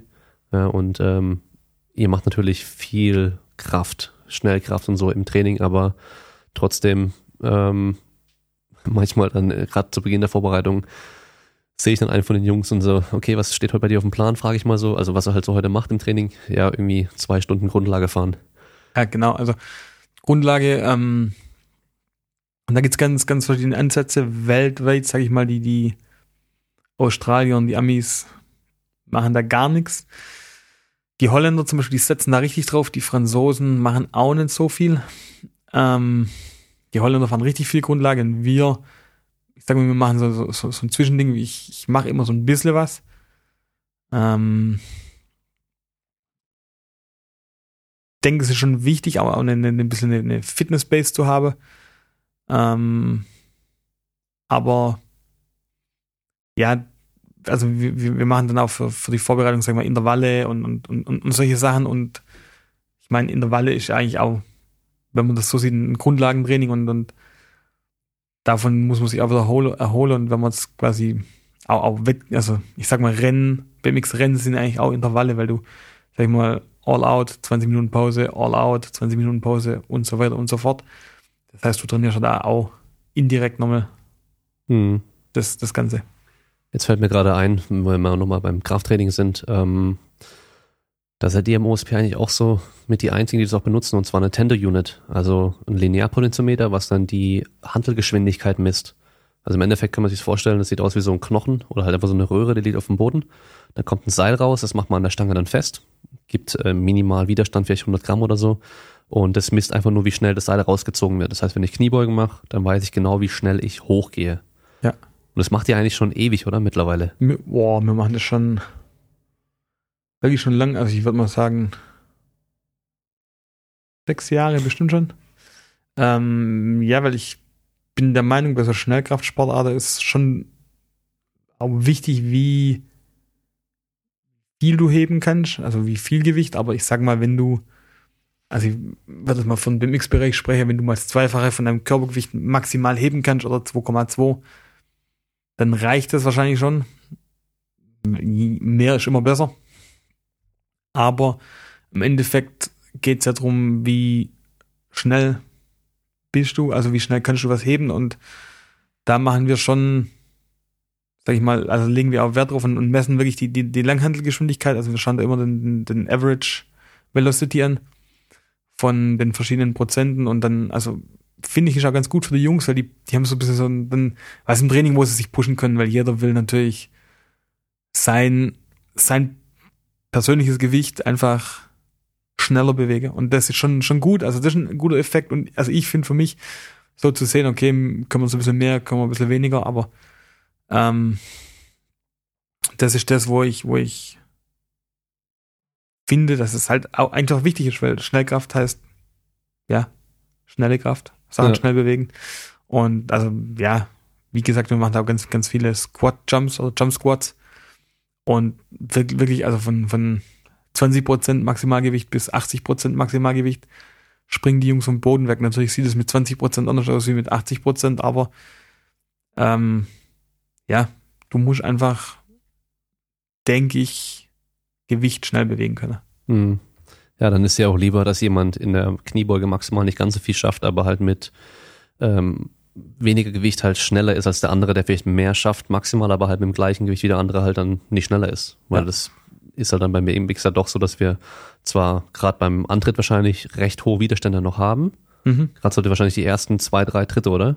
In die Kurbel. Ja, also die ersten, ja, ein, zwei Dritte ist höherer Widerstand, aber dann. Und dann bist du schon wieder schnell, ja. Dann bist du schon wieder schnell. Das heißt, dann, dann musst du halt schnell sein, sonst ja. kommst du nicht hinterher. Ähm, das heißt, dein, die Geschwindigkeiten, die benutzt du eher als Feedback und weniger als Vorgabe, dass die jetzt heute genau mit der Geschwindigkeit trainieren sollen und die müssen gucken, mit welchem Gewicht sie das machen können, sondern du hast grob, okay, wir trainieren heute mit 80 Prozent und gucken, wie schnell wir das noch hinkriegen. Genau, also wenn, wenn ich jetzt sehe, okay, also ich habe natürlich schon eine, eine, eine Idee, wie schnell die sein sollen und wenn ich aber merke, das ist zu schnell, dann lade ich natürlich was drauf. Wenn ich merke, oh, das geht komplett in den Keller, dann nehmen wir auch was runter. Also da finde ich, brauchen wir sich nicht. Also es ist keine Stände, was runterzunehmen. Also es schon eigentlich als Feedback für die Jungs, aber für mich auch so ein bisschen, okay, sind wir denn wirklich schnell oder nicht? Oder geht es wirklich in die richtige Richtung? Ja, einfach ähm, als Zusatz dann zu deinem Auge dann. Genau. Naja. Ja, also ich habe ja auch so ein Ding mittlerweile, habe ich dir, glaube ich, auch schon mal gezeigt, das ja. kleine da. Ähm, gibt noch den Handelweg an, das ist ganz cool. Ja. Das macht ja die Tender Unit, glaube ich, nicht. Nee, die machen das nicht.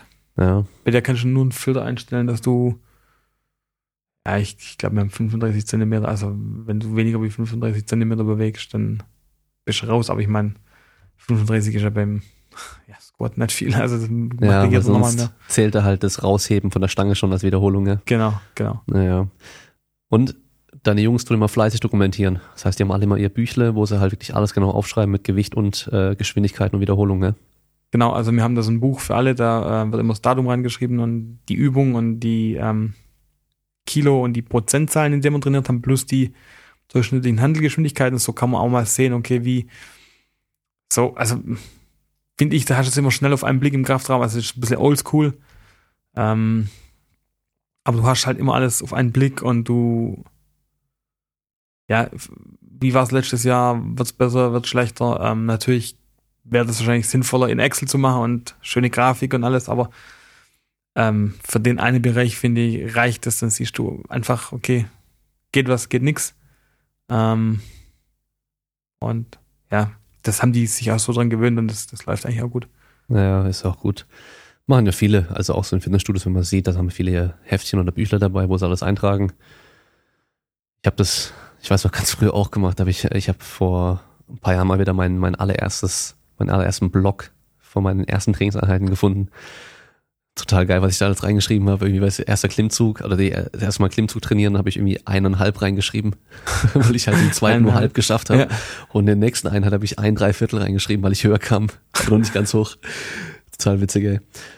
Ja, aber klar, das mit Excel und so ist natürlich auch einfach mehr Arbeit nochmal. Also, ja, wir haben auch eine, eine Einmal erstellen richtig ist halt eine, eine Arbeit, bis, dann, bis du halt ein System gefunden hast, das gut funktioniert. Wenn du einfach nur dokumentierst und es auswerten willst, musst du auch wieder alles richtig machen und so, dann ist halt auch wieder Zusatzarbeit. Also wir arbeiten jetzt auch mit der Trainingssoftware. Ähm, Welche habt ihr da? XPS heißt die Software, das ist eigentlich so eine, eine vom Handball kommt das eigentlich. Ähm, ja. Also die macht dann eine, eine Readiness von den Sportlern und ähm, läuft noch, ja, sagen wir, durchschnittlich. Also mit den Jungs könnte besser laufen, weil ich schon will, dass die da wirklich alles eintragen. Also ihren, ihren Fitnesszustand, also die, die fragt jeden Tag ab, wie, wie ist die Readiness, also wie. Wie fühlst du dich und so subjektives dich, Empfinden dann? Genau, wie geht's dir? Das ist alles subjektiv, weil ich meine, ähm, nochmal zu vorhin, also ich Squat, also nee, ma, ma, machen wir ganz anders. Also ähm, die BMXer fahren im Rad, also die können nicht laufen, wenn du die jetzt eine halbe Stunde joggen schickst, sind die drei Tage raus. Ja, klar. Weil die halt nicht laufen können. Also dann ja. sind die drei Tage fertig, haben die Muskelkater und da geht nichts. Äh, wenn du jetzt so, so einen Marathonläufer oder irgendeinen Fußballer so eine halbe Stunde laufen schickst oder einen Handballer, das ist für die kein Problem. Mhm. Ähm, von daher sind, sind Empfindungen über Übungen, über, über, also ähm, auch egal, also sagen wir mal Sprünge. Ich habe Sportler, die lieben Sprünge, ich habe Sportler, die hassen Sprünge. Also egal welche Form oder ich ich habe einen Sportler, der liebt Zehner-Wiederholungen und alle anderen hassen die. Das heißt, ich mache ein Programm und ich persönlich habe eine Vorstellung von, wie soll das Programm sein. Ähm, das ist aber nur persönlich, also wie trifft das auf mich zu, weil ich denke mir, oh, zehn Wiederholungen, okay, Hypertrophie, fünf Sätze, boah, das ist schon hart. Ähm, es gibt solche, die sagen, nee, gar kein Problem. Ähm, also ich sage jetzt, okay, also ich vier Sätze mit drei oder vier Sprüngen, kein Problem. Ja, ja. Und andere schlaucht das richtig. Also von daher finde ich das immer ganz gut, dass die Sportler so wirklich subjektives Empfinden angeben müssen. Wie war das Training? Wie geht's mir? Auch heute Morgen. Ähm, weil natürlich können die sich da anlügen und, und bescheißen, aber wenn sie das gecheckt haben, dass sie eigentlich nur sich verarschen, dann, dann ist das eine gute, eine gute, ein gutes Tool, um, um zu sehen, okay, wie, wie, wie intensiv war das jetzt? Gerade wenn du jetzt ähm, auch die Jüngeren hast, ich meine, selbst die Älteren, wenn die halt irgendwie 19, 20 sind, äh, ist ja noch so ein Alter, wo halt, was weiß ich, Party machen und keine Ahnung, was auch interessant ist und so. Inwieweit achtest du darauf, dass die genug schlafen und gescheit essen und so? Gibst du denen da auch irgendwie Vorgaben oder sagst du, die können da machen, was sie wollen? oder weißt du, das bringt eh nichts, wenn ich was sag? Äh, nee, also ihr, ihr Privatleben habe ich ja nicht im Griff, was auch gut so ist.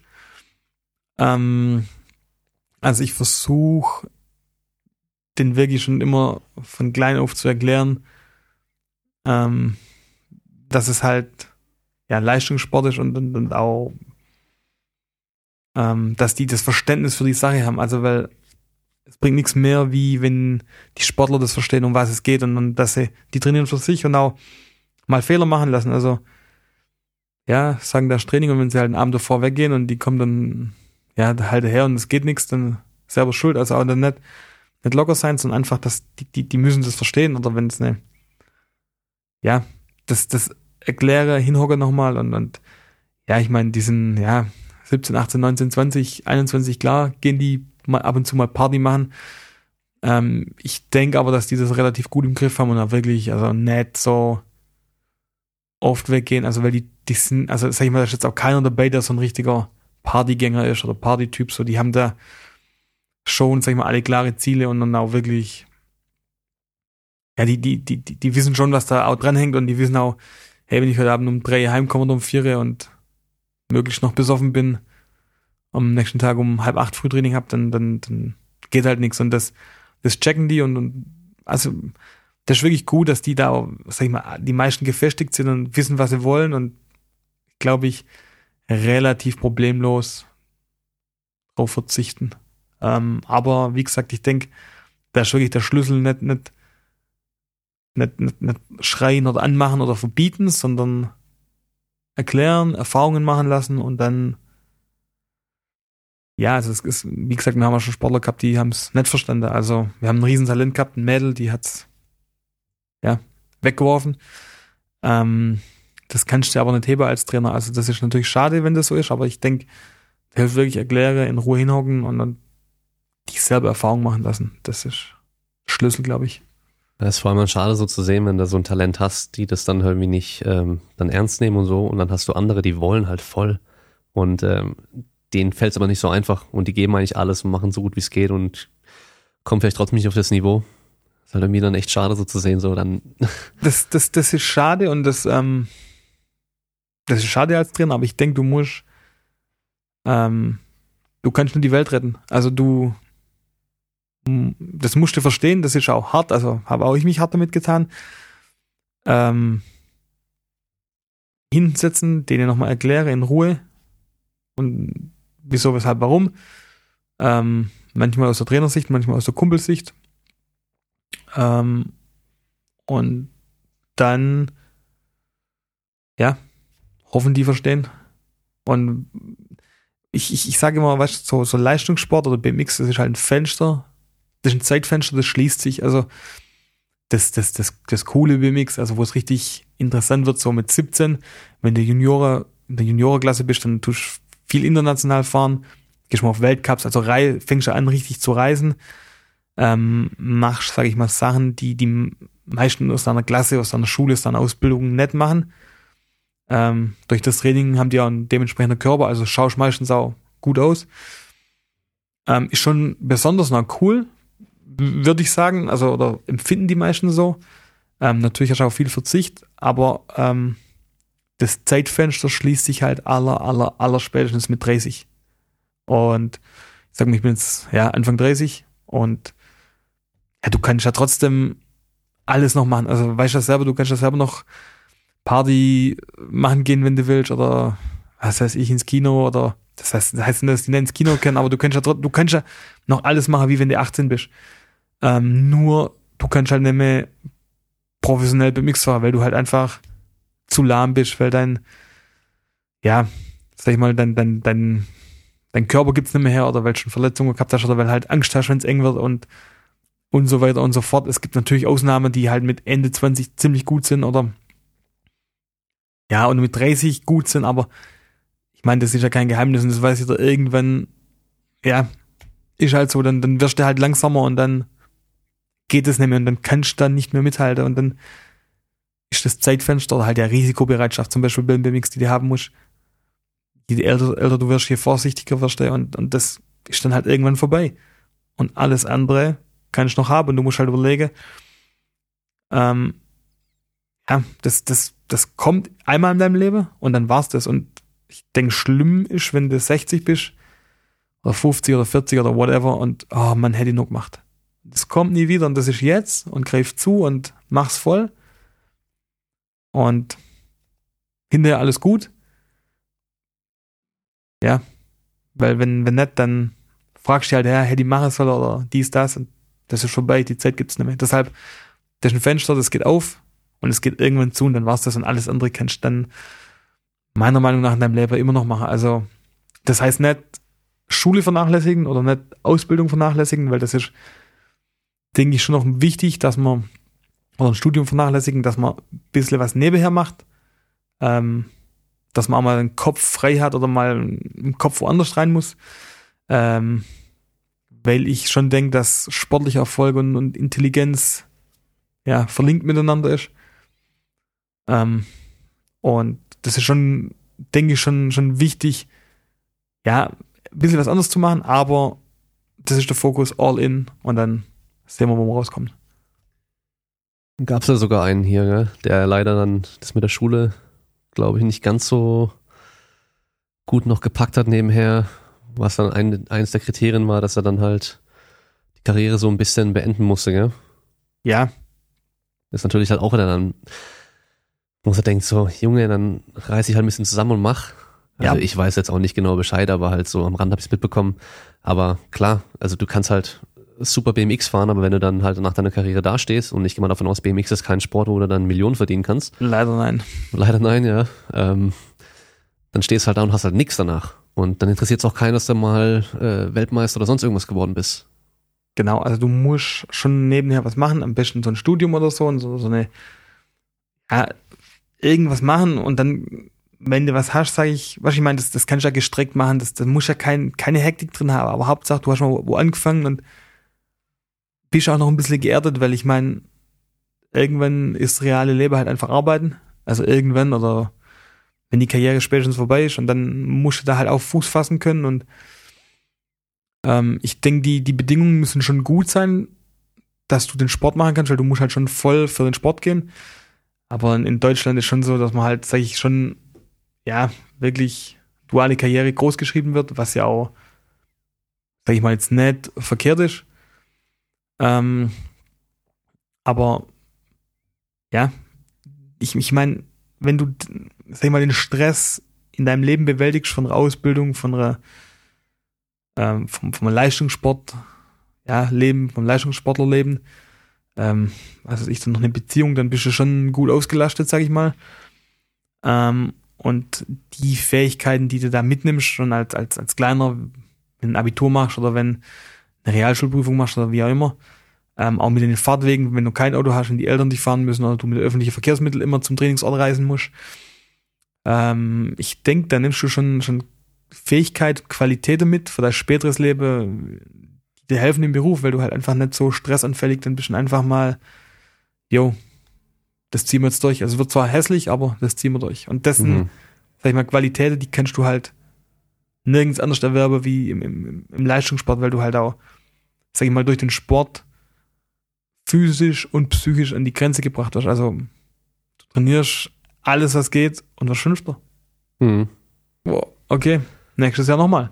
Es kann nur einen Gewinner geben, so die harte Realität, ja. genau, und, und dann musst du hinhocken und überlegen, okay, oder das machst du dann in dem Fall mit dem Trainer und okay, was müssen wir besser machen? Und dann, ja, und das ist schon, sag ich mal, eine, eine ja, das, das ist halt nicht immer nur ein Ponyhof, weißt du, also nicht immer nur alles und streichelt so und das ist, ähm,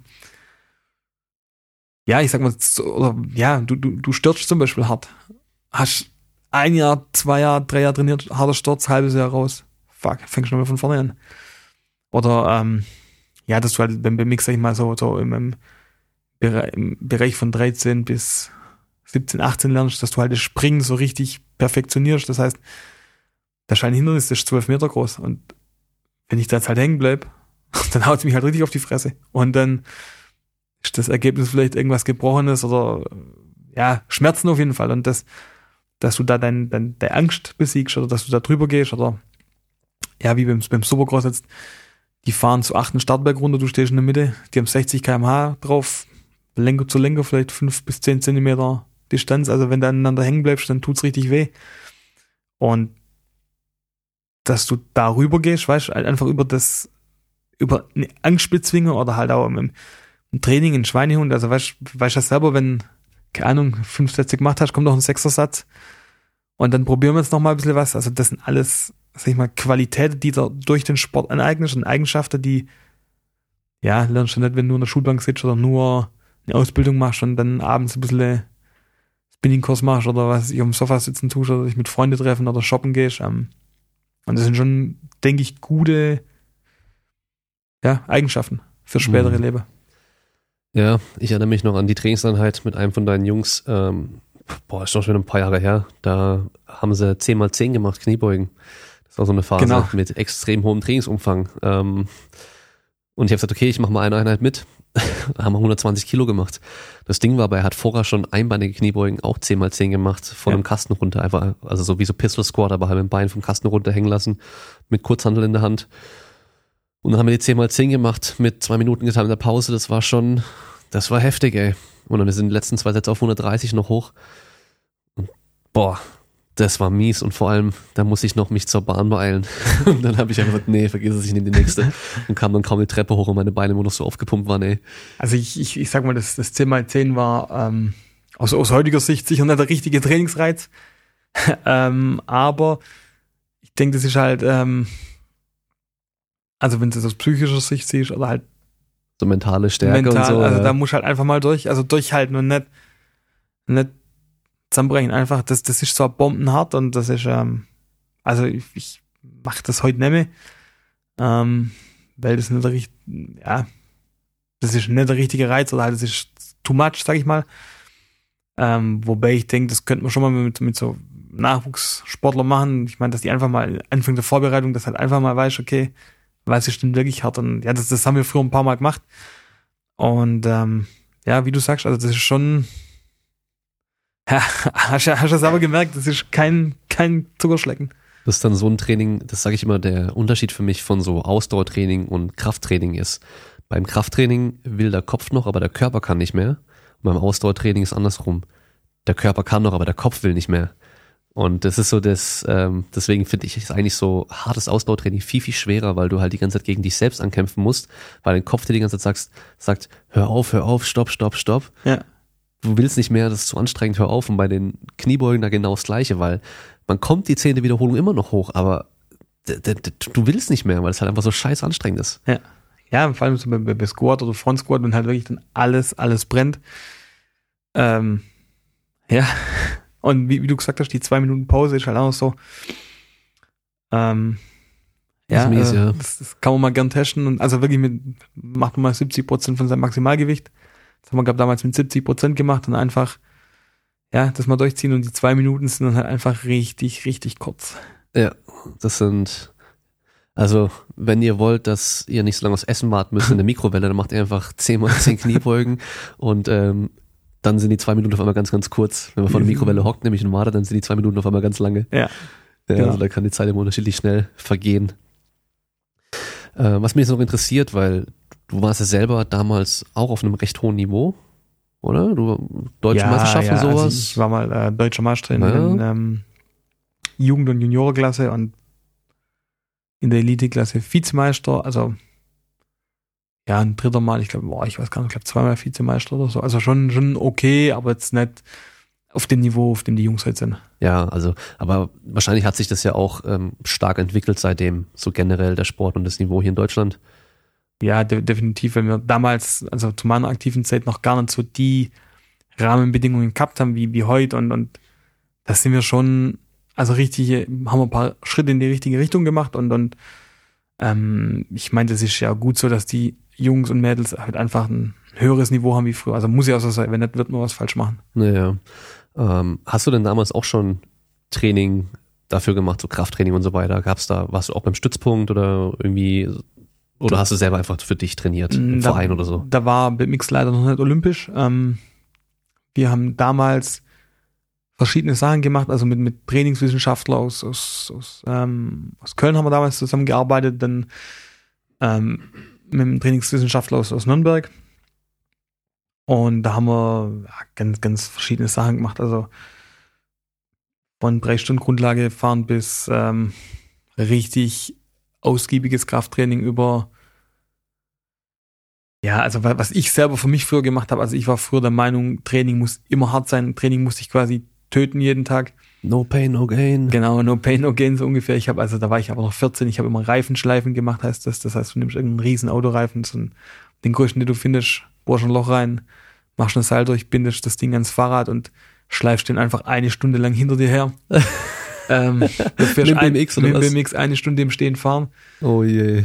Ähm, ja, also das hat nichts mit Schnellkraft zu tun. Also, aber damals war ich 14, da gab es niemanden, der mir das gesagt hat. Und auch, äh, Das hat sowas aus dem alten Kung-Fu-Film, wo sie halt irgendwas gemacht haben. So Genau. Hauptsache es ist äh, anstrengend. es ist todesanstrengend. Ähm, also ich hatte kein Problem mehr mit vollen Runden fahren oder halt so kompletter Renntag und Rennwochenende war für mich quasi nix.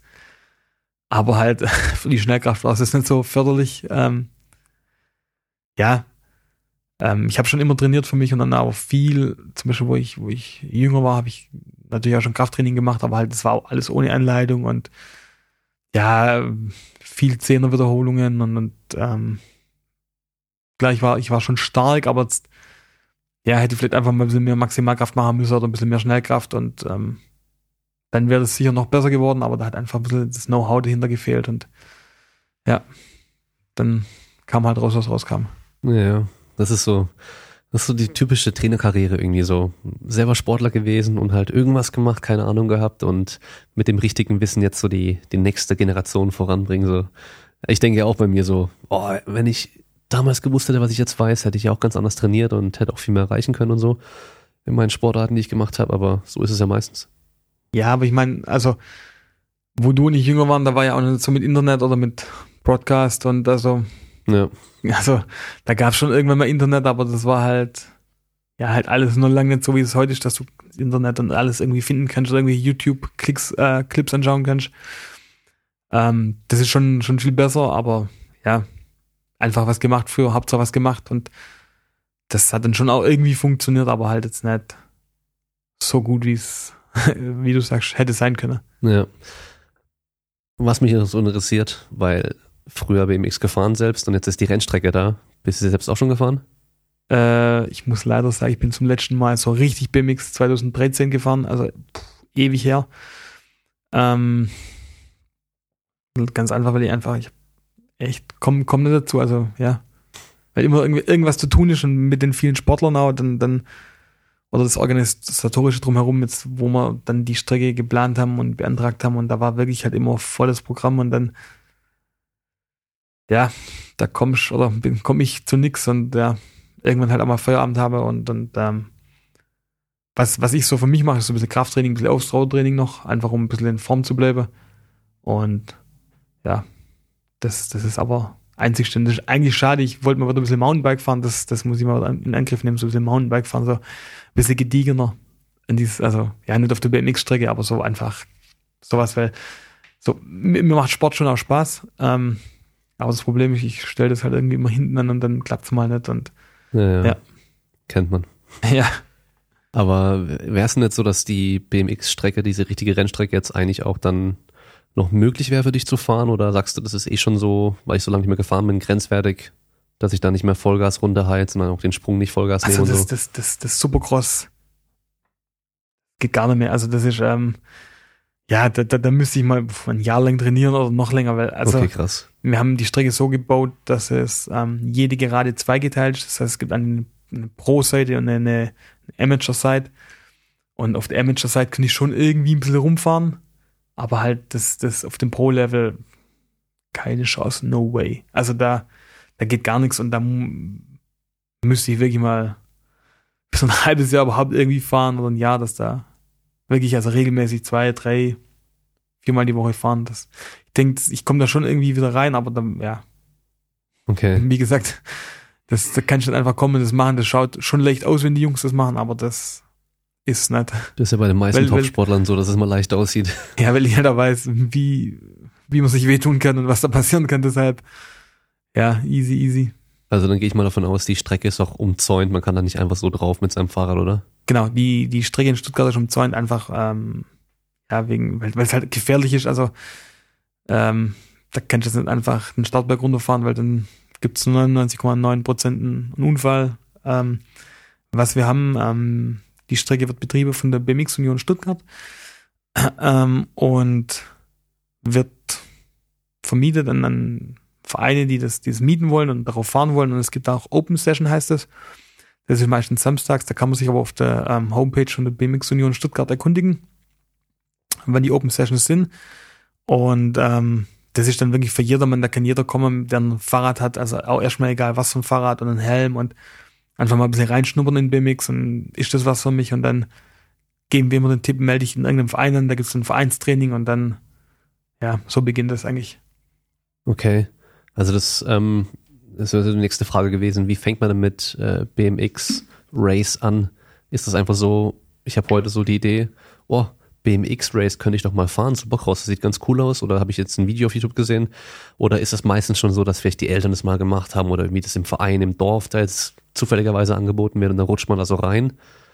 Ähm, Also ich, ich denke, das ist wie mit, wie mit allen Sportarten, du rutschst da meistens irgendwie so rein. Also du Ähm, Oder Ja, gibt's kenn- eine, gibt's eine Kumpel, Sportart, macht, oder? gibt's eine Sportart von denen, von der man dann übergeht in das BMX Race? Mm, Das gibt's eigentlich nicht, weil BMX relativ komplex ist. Also ich sag mal so wie Turnen oder BMX. Also Turnen ist sicher die schwierigste Sportart. Ähm, aber BMX ist auch relativ komplex, weil du quasi viele Anforderungen hast. Also du brauchst ein bisschen eine Ausdauer, du brauchst eine Schnelligkeit, du brauchst ein Durchsetzungsvermögen, Technik, Taktik. Ja. Ähm, und ich denke, du rutschst da meistens so rein, weil du irgendwie zufällig mal so eine Strecke irgendwo siehst oder in der Zeitung was lesen tust oder irgendeinen Kumpel hast, der das macht und dann gehst du mal hin und dann macht dir das Spaß und dann machst du das einfach. Also ich denke, so fangen die meisten an oder weil die das irgendwo zufällig an der Strecke vorbeikommen und sagen, boah, das ist ja cool und dann fahren die halt und ich denke, also ich bin damals zum BMX gekommen, weil meine Mutter wollte, dass ich ein Hobby mache und ich habe ähm, davor einen, äh, einen Flöten und einen, einen Xylophon, Xylophon-Kurs über mich ergehen lassen müssen. Oh je. Ähm, hab dann Das passt perfekt. erfolgreich dabei gebracht, dass es, ähm, ja, ich bin halt echt nicht musikalisch, also gar nicht. Dass es nichts ich, ähm, nix ist für mich und dann ähm, irgendwie mal das BMX ausprobiert haben, weil wir da zufällig im Motorsportverein waren, die hatten so eine BMX-Strecke, haben das ausprobiert und das fand ich am Anfang gar nicht so gut und aber ich glaube ab der zweiten oder dritten Trainingseinheit, was wir dann gemacht haben, fand ich das richtig gut und dann habe ich ja, seit ich sechs bin, eigentlich nichts, nie wieder was anderes gemacht, eigentlich nur noch BMX, Tag ein, Tag aus, die komplette Ferien. Ähm, ja, mir war dann auch irgendwann, ja, wenn du das halt immer weitermachst, so von regional zu national zu international, ja, da bleibt halt auch, sag ich mal, das Geld der Familie und die Urlaubstage und die Ferientage auf, auf der Strecke. Das heißt, boah, ich war, ich glaube, zum, mit acht war ich zum letzten Mal im Urlaub und das nächste Mal mit 28, also der Rest ging halt immer für BMX drauf, also Geld, Ferien und dann war's das. Aber das war alles voll okay für mich, also ich habe da nie was vermisst. War auch immer cool in den Ferien von morgens bis abends BMX gefahren irgendwo. Ja. Oder zu Kumpels gegangen und da trainiert. Ja. So ein Rad ist bestimmt auch arschteuer, oder? Hm, geht. Es gibt so, so Einsteigermodelle von, sag ich mal, für kleine Kinder so für 300 Euro. Oder man kriegt meistens in den Vereinen oder in so, so Facebook-Börsen gibt's auf äh, BMX Flohmarkt gebrauchte Sachen, so 3, 4, 500 Euro. Aber was jetzt die Jungs hier haben, Ja, die, also sagen wir, die Top-Geräte, wenn die jetzt neu kaufst, dann kosten die schon 4000 Euro, 5000 Euro, also ja, 5 nicht, aber sagen wir 4000, zwischen 3,5 und 4000 Euro. Also wirklich top, top, High-End.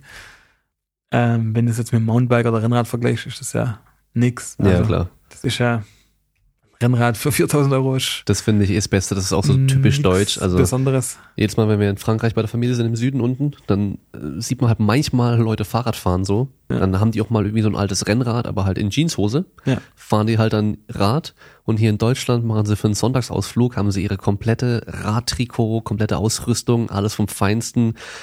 Der beste Rahmen, weißt du, hier nochmal 500 Gramm gespart, Mhm. hier 100 Gramm gespart, aber machen halt so einen Sonntagsausflug und im Biergarten, weißt du.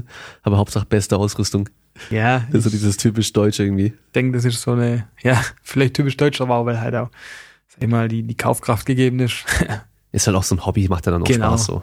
ähm, ja, also, wie gesagt, die, die BMX-Räder, die sind im Vergleich zu anderen Fahrrädern relativ günstig, aber die sind halt auch nicht so alltagstauglich wie, wie ein Rennrad. Du? Man hat ja auch bei weniger Teile im Endeffekt. Genau, also- Scheibenbremsen hat man keine, oder? Doch, wir fahren auch Scheibenbremsen? wir haben nur keine Schaltung. Ja. Klar. Das ist, sag ich mal, der einzige Unterschied, aber Scheibenbremsen haben wir mittlerweile, weil einfach die, die Dosierbarkeit der Bremse viel besser ist und dann, wenn du, sag ich mal, wir haben ja oft ja, unterschiedliche Bedingungen, also wenn es mal nass ist zum Beispiel, dann ist eine Scheibenbremse einfach viel besser wie eine, wie eine V-Brake. Ähm, oder wenn die Felge ein bisschen Schlag hat, dann, dann hast du mit V-Brake immer schleifst ein bisschen oder, oder musst den Bremsweg vergrößern und das hast du halt mit der Scheibenbremse alles nicht mehr. Hm. Das läuft einfach gut und fertig. Mir fällt gerade noch was ein, weil du vorhin nämlich gemeint hast, dass du seit du sechs bist keinen anderen Sport gemacht hast außer BMX. So als Tipp für alle, die jetzt ähm, fußballerisch zum Beispiel nicht so begabt sind. Probiert mal BMX aus, weil ich habe mal die Jungs draußen Fußball spielen sehen und das war das schlechteste Fußball, was ich in meinem Leben je gesehen habe. Und ich habe auch noch nie in meinem Leben Fußball gespielt, aber also solche Schüsse, sowas von schief und quer und in die falsche Richtung, äh, sowas habe ich noch nie gesehen. Das ist mir gerade erst eingefallen, das war richtig witzig damals. Ja, wir haben also Da habe ich vom Büro oben aus zugeschaut und ich habe so lachen müssen, es war so gut.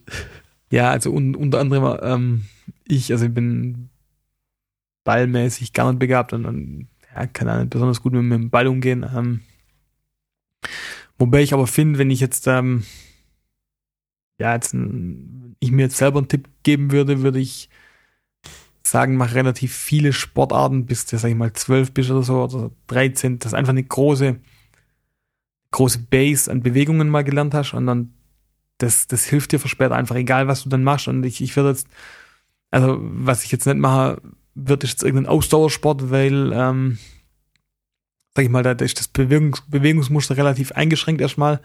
Also ich würde irgendwelche komplexe Sachen machen. Also sag ich mal, BMX ist wirklich komplex, Tonnen ist komplex, ähm, Leichtathletik, Leichtathletik ist komplex, vielleicht auch mal ähm, Kampfsport irgendwie. Kampfsport zum Beispiel, Kampfsport finde ich gut. Ähm, ja, so, so, solche, solche Sachen einfach, wo du wirklich viele verschiedene Bewegungen hast, wo auch Gegnereinfluss hast oder Gegnereinwirkung am besten, dass du wirklich, ja, nicht bloß alleine so kannst, sondern auch mal mit, mit Störfaktoren und, und ähm, ja, und ich, ich denke, das, das ist wirklich, das, das ist, das ist das Wichtigste, sag ich mal, für Kinder und würde ich auch jetzt für mich machen, dass du eine große Base hast, an, an, an Erfahrungsschatz, wo du zurückgreifen kannst. Und ich meine, je jünger du bist, je besser ist das. Also auch, wenn jemand Ballsport machen will, Volleyball, Fußball, let's go, mach das. Also, und du lernst dann, dann später auch andere Sportarten und Sachen nochmal einfacher, wenn du schon ein großes Repertoire an Bewegung hast. Genau, und dann, ich denke, das ist, das macht auch den Unterschied von den Average-Typen zu den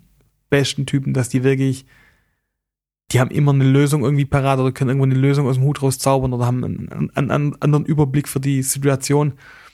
Ähm, ja, oder sind einfach ein bisschen, und das macht wahrscheinlich den Unterschied, dass du einfach knifflige Situationen lösen kannst. Also, sag ich mal, im BMX jetzt, wie fahre ich eine Kurve rein oder wie, wie überhole ich jetzt jemanden und, und solche Sachen und das, ja, oder bei, bei, bei Ballsportarten, wie mache ich einen Spielzug, wie leite ich den ein, Pass, was weiß ich, irgendwie rumtribbeln, ein austricksen, solche, solche Sachen. Und je mehr Bewegungen du gemacht hast und je mehr Einflüsse du gehabt hast als Kind, denke ich, je besser ist. Also, je größer dein Repertoire später. Oder halt Flöhen und Xylophon. Ja, Flöhen und Xylophon ist vielleicht nicht so, aber ja. Weil ich meine, wenn es dann mit irgendeinem dem Sport, den du machst, nichts wird, kannst du immer noch, ja, welchen andere Sport machen, wo du davon ableiten kannst. Also zum Beispiel, ich sag mal, die BMXer könnten sicher irgendwie das, ja, Kraft, Kraftsport machen, weil die da viel machen. Ja, oder, sie eh schon halt machen, ja. Oder irgendwie andere Radsportdisziplinen. Oder die Turnerinnen, die machen dann Stabhochsprung oder sowas. Das genau, also ja recht ich, oft. Ich, ich denke mal, wenn du beim Tonnen warst und damit sieben oder zehn rausfliegst oder zwölf, dann steht da die Welt immer noch offen, um einiges zu machen, vielleicht sogar Judo oder so. Also ja, ja. kannst du sicher viel danach machen. Oder CrossFit. Ich meine, das sieht man auch ganz oft, wenn man mal guckt, welche CrossFit.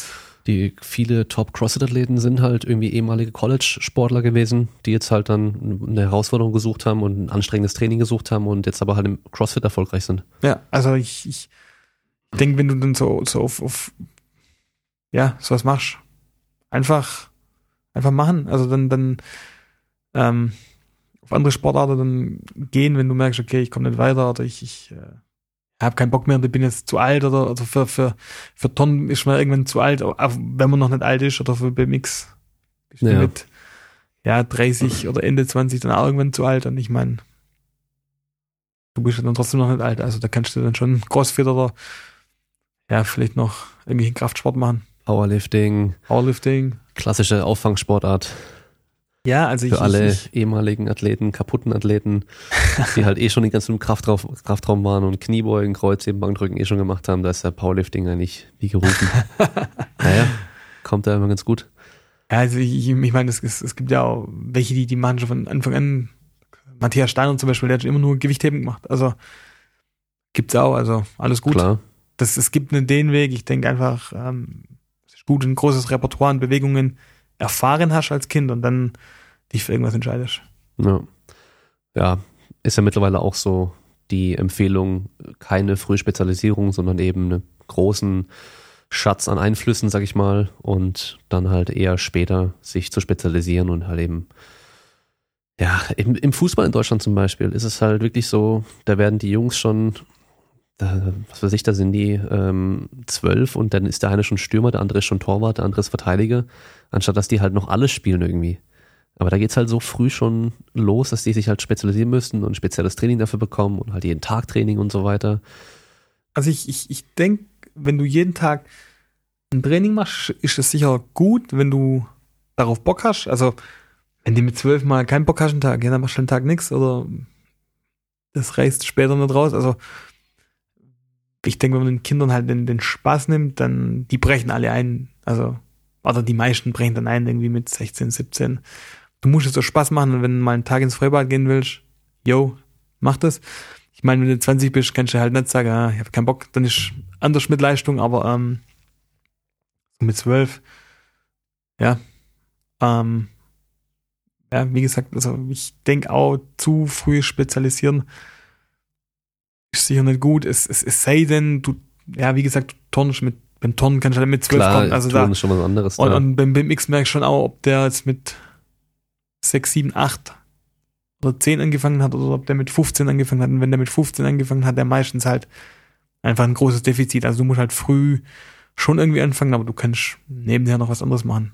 Naja. Und, und jo, Finger weg vom Handy, raus auf die Straße oder auf, auf die Strecke oder in die, die Turnhalle und los geht's. Und ich denke, das ist, ähm, denke, das ist ziemlich wichtig. Ja, da bin ich mal gespannt, wie es in Zukunft sein wird. Ich meine, du bist jetzt auch erst seit kurzem Papa und ähm, diese ganze Handygeschichte und so und äh, alles, weil ich meine, in Schulen, in Grundschulen teilweise heißt es schon, ähm, welches Tablet hat denn ihr Kind? Hat es ein, äh, ein Android oder ein, oder ein iPad? Weil das braucht ja diese App für die Schule hier. Also so, das wird ja teilweise schon in die Schule jetzt mit, mit reingenommen so. Und ich merke auch schon, wie mein Kleiner jetzt auf Handy reagiert. Weil er halt Mama sieht mit dem Handy, weil er Papa sieht mit dem Handy und dann merkt er, dass irgendwas Tolles, will es auch haben, ist dann mal ganz happy, wenn es mal in der Hand hat und so. Dann Videochat mit den Großeltern und sowas, ja, dann da bin ich echt mal gespannt, wie das wird, ey. Ähm, ich habe doch über letzten einen Broadcast, einen Broadcast gehört, ähm, gehört und da, ähm, der Typ hat ein Buch verfasst und ähm, das Buch heißt Your Kid Sucks and It's Your Fault. Ja. Ähm, da geht es eigentlich drum, dass man den Kindern relativ früh oder halt ja viele Eindrücke und Bewegungsmuster beibringen soll und das Schlimmste, was du deinem Kind machen, das Schlimmste, was du für das machen kannst, ist es vor irgendeinen Bildschirm zu setzen, egal ob Handy, Tablet, Computer, Fernseh. Ähm, damit nimmst du dem Kreativität und und das die die können auch das ähm, das ah Mensch das das das, das Licht nicht so verarbeiten. Mhm. Ähm, oh Mensch, ich habe den, den das schon eine Weile her, dass ich den angehört habe, ähm, den Broadcast, aber da geht's genau um sowas, dass du halt quasi das Schlimmste, was du machen kannst, ist dann vor irgendeinen ja, Bildschirm zu setzen und damit nimmst du dem wirklich die, die ja, Kreativität und auch, auch für später mal. Also egal, du brauchst ja immer Kreativität in, in ja, ich, ich, ich sage jetzt mal, ich will jetzt nichts gegen Gewichtheben sagen, aber da brauchst du jetzt nicht so viel Kreativität, aber wenn du einen Spielsport machst, ja, die Besten sind die, die am kreativsten sind, die irgendeinen einen Move auspacken können, der halt dann irgendwie dann zum Erfolg führt. Oder ähm, beim BMX, der du, der einfach die Rennübersicht hat, der weiß, okay, ich fahre jetzt so in die Kurve rein und überhole schon zwei oder drei Leute mit einem Zug. Und das, da musst du ja kreativ sein, wirklich innerhalb von hundertstel Sekunden entscheiden, fahre ich jetzt links oder fahre ich rechts oder erahnen, was macht der eine oder die zwei vor mir und dann, das macht den Unterschied später. Mhm. Ähm, und ja, War ja gerade erst eine Woche in der Türkei und ähm, da waren wir in so einem richtigen Nobelhotel. Und da waren ganz wenige Deutsche, ähm, paar so Skandinavier und so, aber es waren ganz, ganz viele Russen waren da. Und auch ganz viele mit Kindern.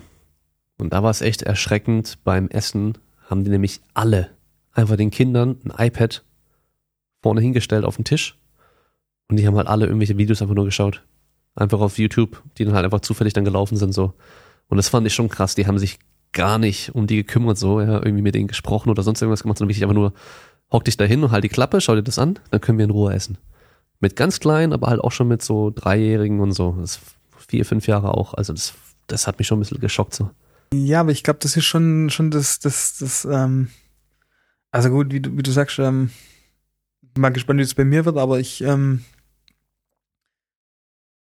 denke, das ist halt, das ist die einfachste Methode, Auf wenn, jeden man, Fall, wenn man seine ja. Ruhe haben will, aber ich, ich glaube auch, dass es, ähm, ganz viele Kinder und andere Kinder oder halt Kinder, mit denen dein Kind dann in Berührung kommt, die, die sind es, also die, die kennen das halt von daheim und dein Kind der Einzige ist, der das halt nicht macht oder einer der wenigen. Ähm, das ist schon schwierig. Da muss da schon auch, auch Selbstbewusstsein halt schon checken, ey, das ist, das ist nicht gut, was die da machen. Und das ist schon schwierig. Also ich sehe es aber bei meinen Jungs, also die sind 20 und haben es nicht immer im Griff. Also. Ja, klar. Ich meine, ja, ich bin, bin selber jemand, der Instagram, Facebook, WhatsApp, was weiß ich verwendet, ähm, Snapchat. Ähm, Hast schon diesen neuen Frauenfilter ausprobiert? Nee, ich, ich, ich, ich mache ich mach nur mit einer Person äh, Snapchat auf dieser Welt und ich weiß auch nicht, warum das so ist, weil ich das eigentlich zum Kotzen finde, Snapchat. Ähm, und ich mache eigentlich nur mit dem Trainer auf der Norwegen, vom norwegischen BMX-Team, mit dem mache ich Snapchat. Das ist der einzigste, ich keine Ahnung, wie sich das ergeben hat, aber das ist halt der einzigste. Ähm, und ich probiere es auch, dass ich es wirklich in, in, Grenzen hält. Und gut, ich ja, hocke auch viel im Büro und vom Laptop, aber das ist ja jetzt nicht zu meiner Belustigung, aber ähm, wenn ich zum Beispiel daheim bin, dann lasse ich wirklich konsequent den Fernseher aus, wenn der Kleine im Raum ist. Mhm. Weil ich habe da mal Trainingspläne gemacht, hatte den auf dem Schoß und der hat dann bei mir einen Computer reingelotzt, wie der riesen Augen kriegt, und ich wusste, ah, das ist nicht gut. Ähm, und ich, ich, ich denke, die Herausforderung kommt dann, wenn der Kind in den Kindergarten geht oder wenn das in die Schule geht und die, die reden alle über, oh, das und das Spiel zockig und dass der Kind vielleicht ein Außenseiter ist, wenn der halt ja, sagt, oh, ich war am Wochenende auf dem Wettkampf. Oder ich, ich also ich, ich denke, dass es in ländlichen Regionen noch ein bisschen anders ist wie in der, in der Stadt, aber ja, dass du halt einfach ja, ja dich dann selber ein bisschen zum Außenseiter machst oder dein Kind und das musst du schon, glaube ich, verkraften und das Kind auch und das ist schon auch Arbeit für die Eltern und für das Kind, aber ich denke, wenn du dann irgendwann mal ernsthaft Sport machen willst, ist das sicher der richtige Weg und macht dann auch meistens der Unterschied von dem Average-Typ zu dem Genie. Würdest du wollen oder würdest du es gut finden, wenn dein Kind BMX fahren würde? Gute Frage. Habe ich mir noch gar nicht Gedanken gemacht. Ähm, ich glaube, der kann machen, was er will. Ähm, ja, wenn er will, fährt er BMX. Ich hoffe, das, das geht dann auch gut. Ähm, aber ich, ähm, ja, also wie der will. Also mir wäre das egal, natürlich wäre es irgendwie praktisch, weil du es ein bisschen verbinden kannst miteinander, weil du eh auf dem Rennen bist, aber ähm, ja, also weil ich da halt selber schon ein bisschen weiß, okay, um was geht's. Ähm, aber ja, why not? Wenn er will, kann er es machen, wenn nicht, macht er was anderes. Also ich, ich da gibt's ja meistens so diese zwei Möglichkeiten. Entweder, oh, Papa hat früher mal BMX gemacht und ist da gefahren und ist, ist da voll drin und so, das will ich auch machen. Oder äh, Papa hat es früher gemacht, ich will das nicht machen. Ich finde das, Papa macht das, das finde ich nicht cool. Genau. Eins von beidem. Da gibt es wahrscheinlich nur zwei Möglichkeiten, aber ich, ja, bin da easy. Also, wenn ja. er fahren will, fährt er, und wenn nicht, dann, dann, dann nicht. Also ich. Ja. Dann natürlich schon so eine Sportart, die halt risikobehafteter ist wie andere. Ja. Von der Verletzung her so, das ist schon, klar, wenn man jetzt so deine Jungs dann sieht, da hat schon eigentlich fast immer irgendjemand irgendwas, auch wenn es nur eine Kleinigkeit ist so. Ja. Ja, weil klar, ist halt einfach eine, eine harte Sportart. Aber klar, man sucht sich auch meistens selbst dann aus und äh, man nimmt das Risiko auch in Kauf, man weiß es ja. Ja, ich, ich denke, wenn du mit dem Aufwachsen tust, ist das alles gar nicht so. Ja. Ja, du, du wächst halt mit auf. Ich mein, der wird bei dir ja die Narbe am Bauch sehen, die man auf jeden Fall nicht übersehen kann, so. Ist schon eine ordentliche Narbe. Der wird, wenn, wenn er das mal checkt, auch fragen, so, Papa, was hast du da so? Genau. Und dann kann ich ihm erzählen, dass ich da halt hingelegt habe im Rad. Ja. Und äh, war das dann durch den Unfall oder war das dann durch die OP? Das war durch die OP. Also okay. das wurde halt die komplette Bauchdecke aufgeschnitten, um äh, die innere Blutung zu stoppen und dann wieder zugenäht und. Also ja. schon gar nicht so ohne, oder? Ja, also das war äh, die erste Verletzung war wirklich so ein bisschen, also war wirklich lebensgefährlich, weil der Arzt, der Rennarzt, das nicht gecheckt hat, dass ich innere Verletzungen hatte oder mhm. innere Blutungen. Ähm, ging dann Gott sei Dank alles gut. Also war auch, ich sag mal, ging auch mit gut, weil ich relativ fit war, weil ich relativ viel trainiert habe, immer schon fit war. Und ich glaube, wenn die Fitness nicht da gewesen wäre, also haben die Ärzte im Nachhinein gesagt, hätte das anders aussehen können. Mhm. Ähm, ja, also ich ja, wie gesagt, ich, ich fand es dann auch, ich persönlich fand es alles gar nicht so schlimm, weil ich schon immer mit irgendwelchen Verletzungen aufgewachsen bin. Aber ich glaube, für Außenstehende, für meine Eltern oder so, Oma und, und Freunde war das schon schwieriger Ja, als für mich, weil ich, ja, war halt eine Verletzung so. Gibt's denn bekannte Todesfälle im BMX Race? Nee.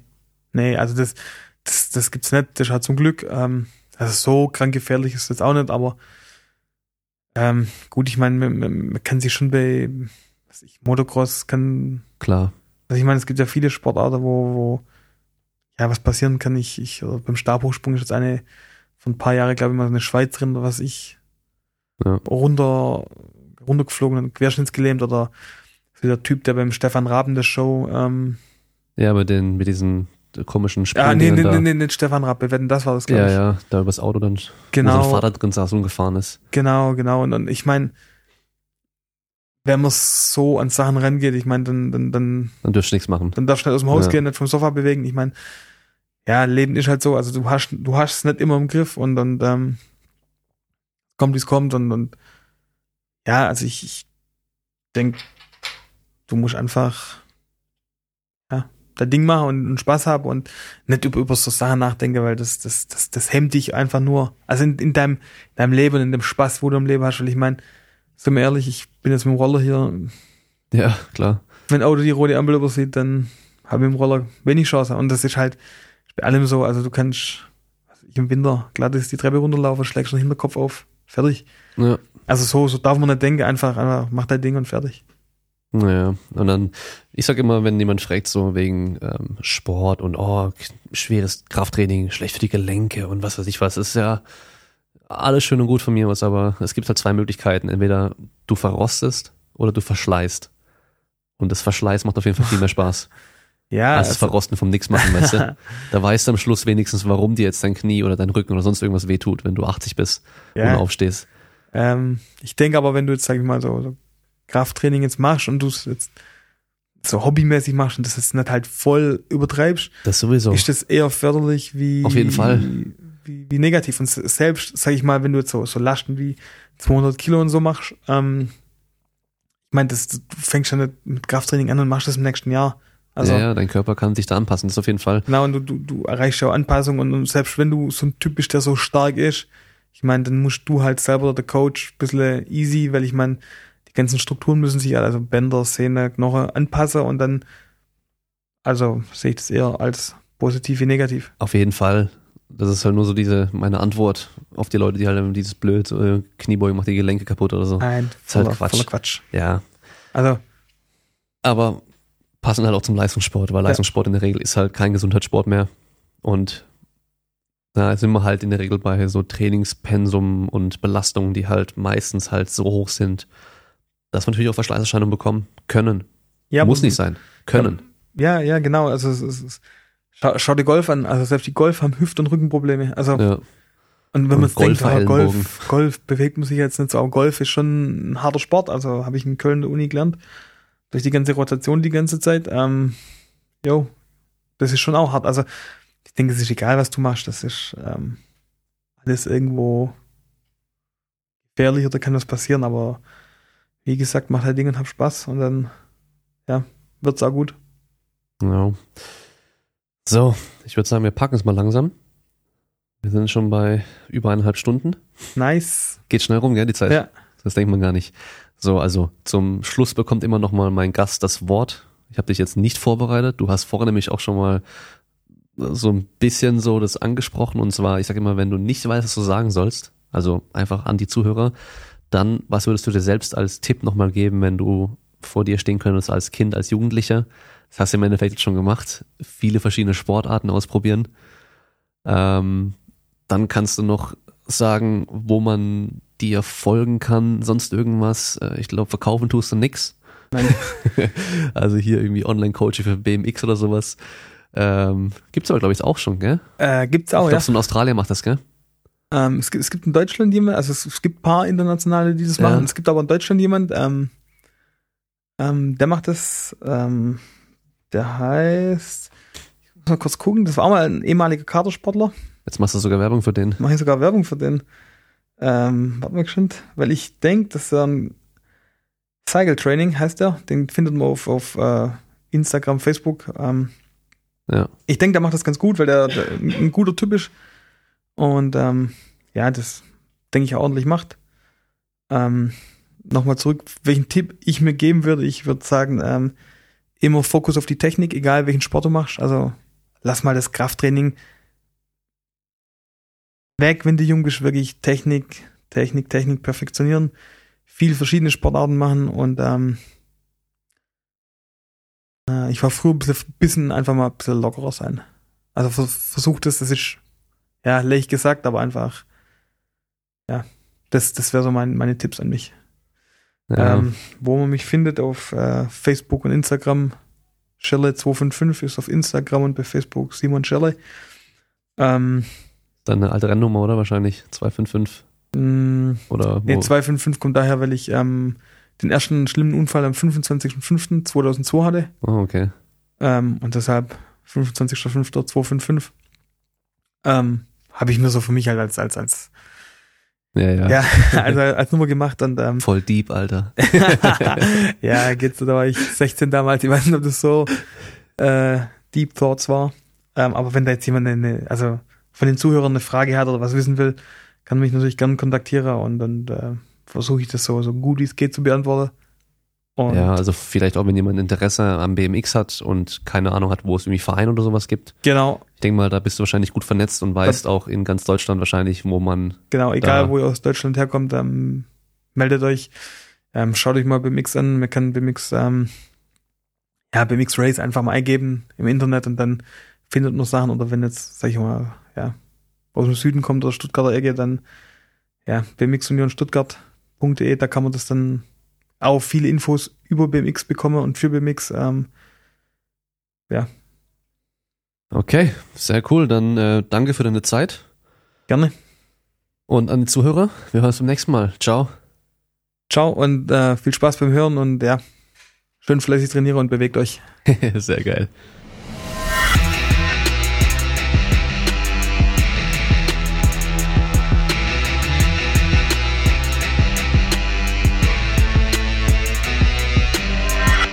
Ja, erstmal Selfies machen. ich ziehe hier kurz Selfies raus und dann ist gut. Exklusiv Kraftraum-Podcast-Gast. die die Podcast-Elite. Podcast-Elite vom OSP Stuttgart. Ja, lass mal überlegen, der wie vielte vom OSP du schon bist. Also Nico, Matze, Gregor, ähm, wen hatte ich noch? Bohne, Bohne war auch. Ähm, Edi Seitz. Ja. Und ich glaube, vom OSP war es das eigentlich schon. Kimbui? Nee, habe ich noch nicht gehabt. Die, Ball, die Beachvolleyball Girls? Auch noch nicht, nee. Ah, wen gibt's noch, den wir interviewen können? Einen von den BMX-Jungs? Ja, kommt auch noch irgendwann. Ja, mal schauen.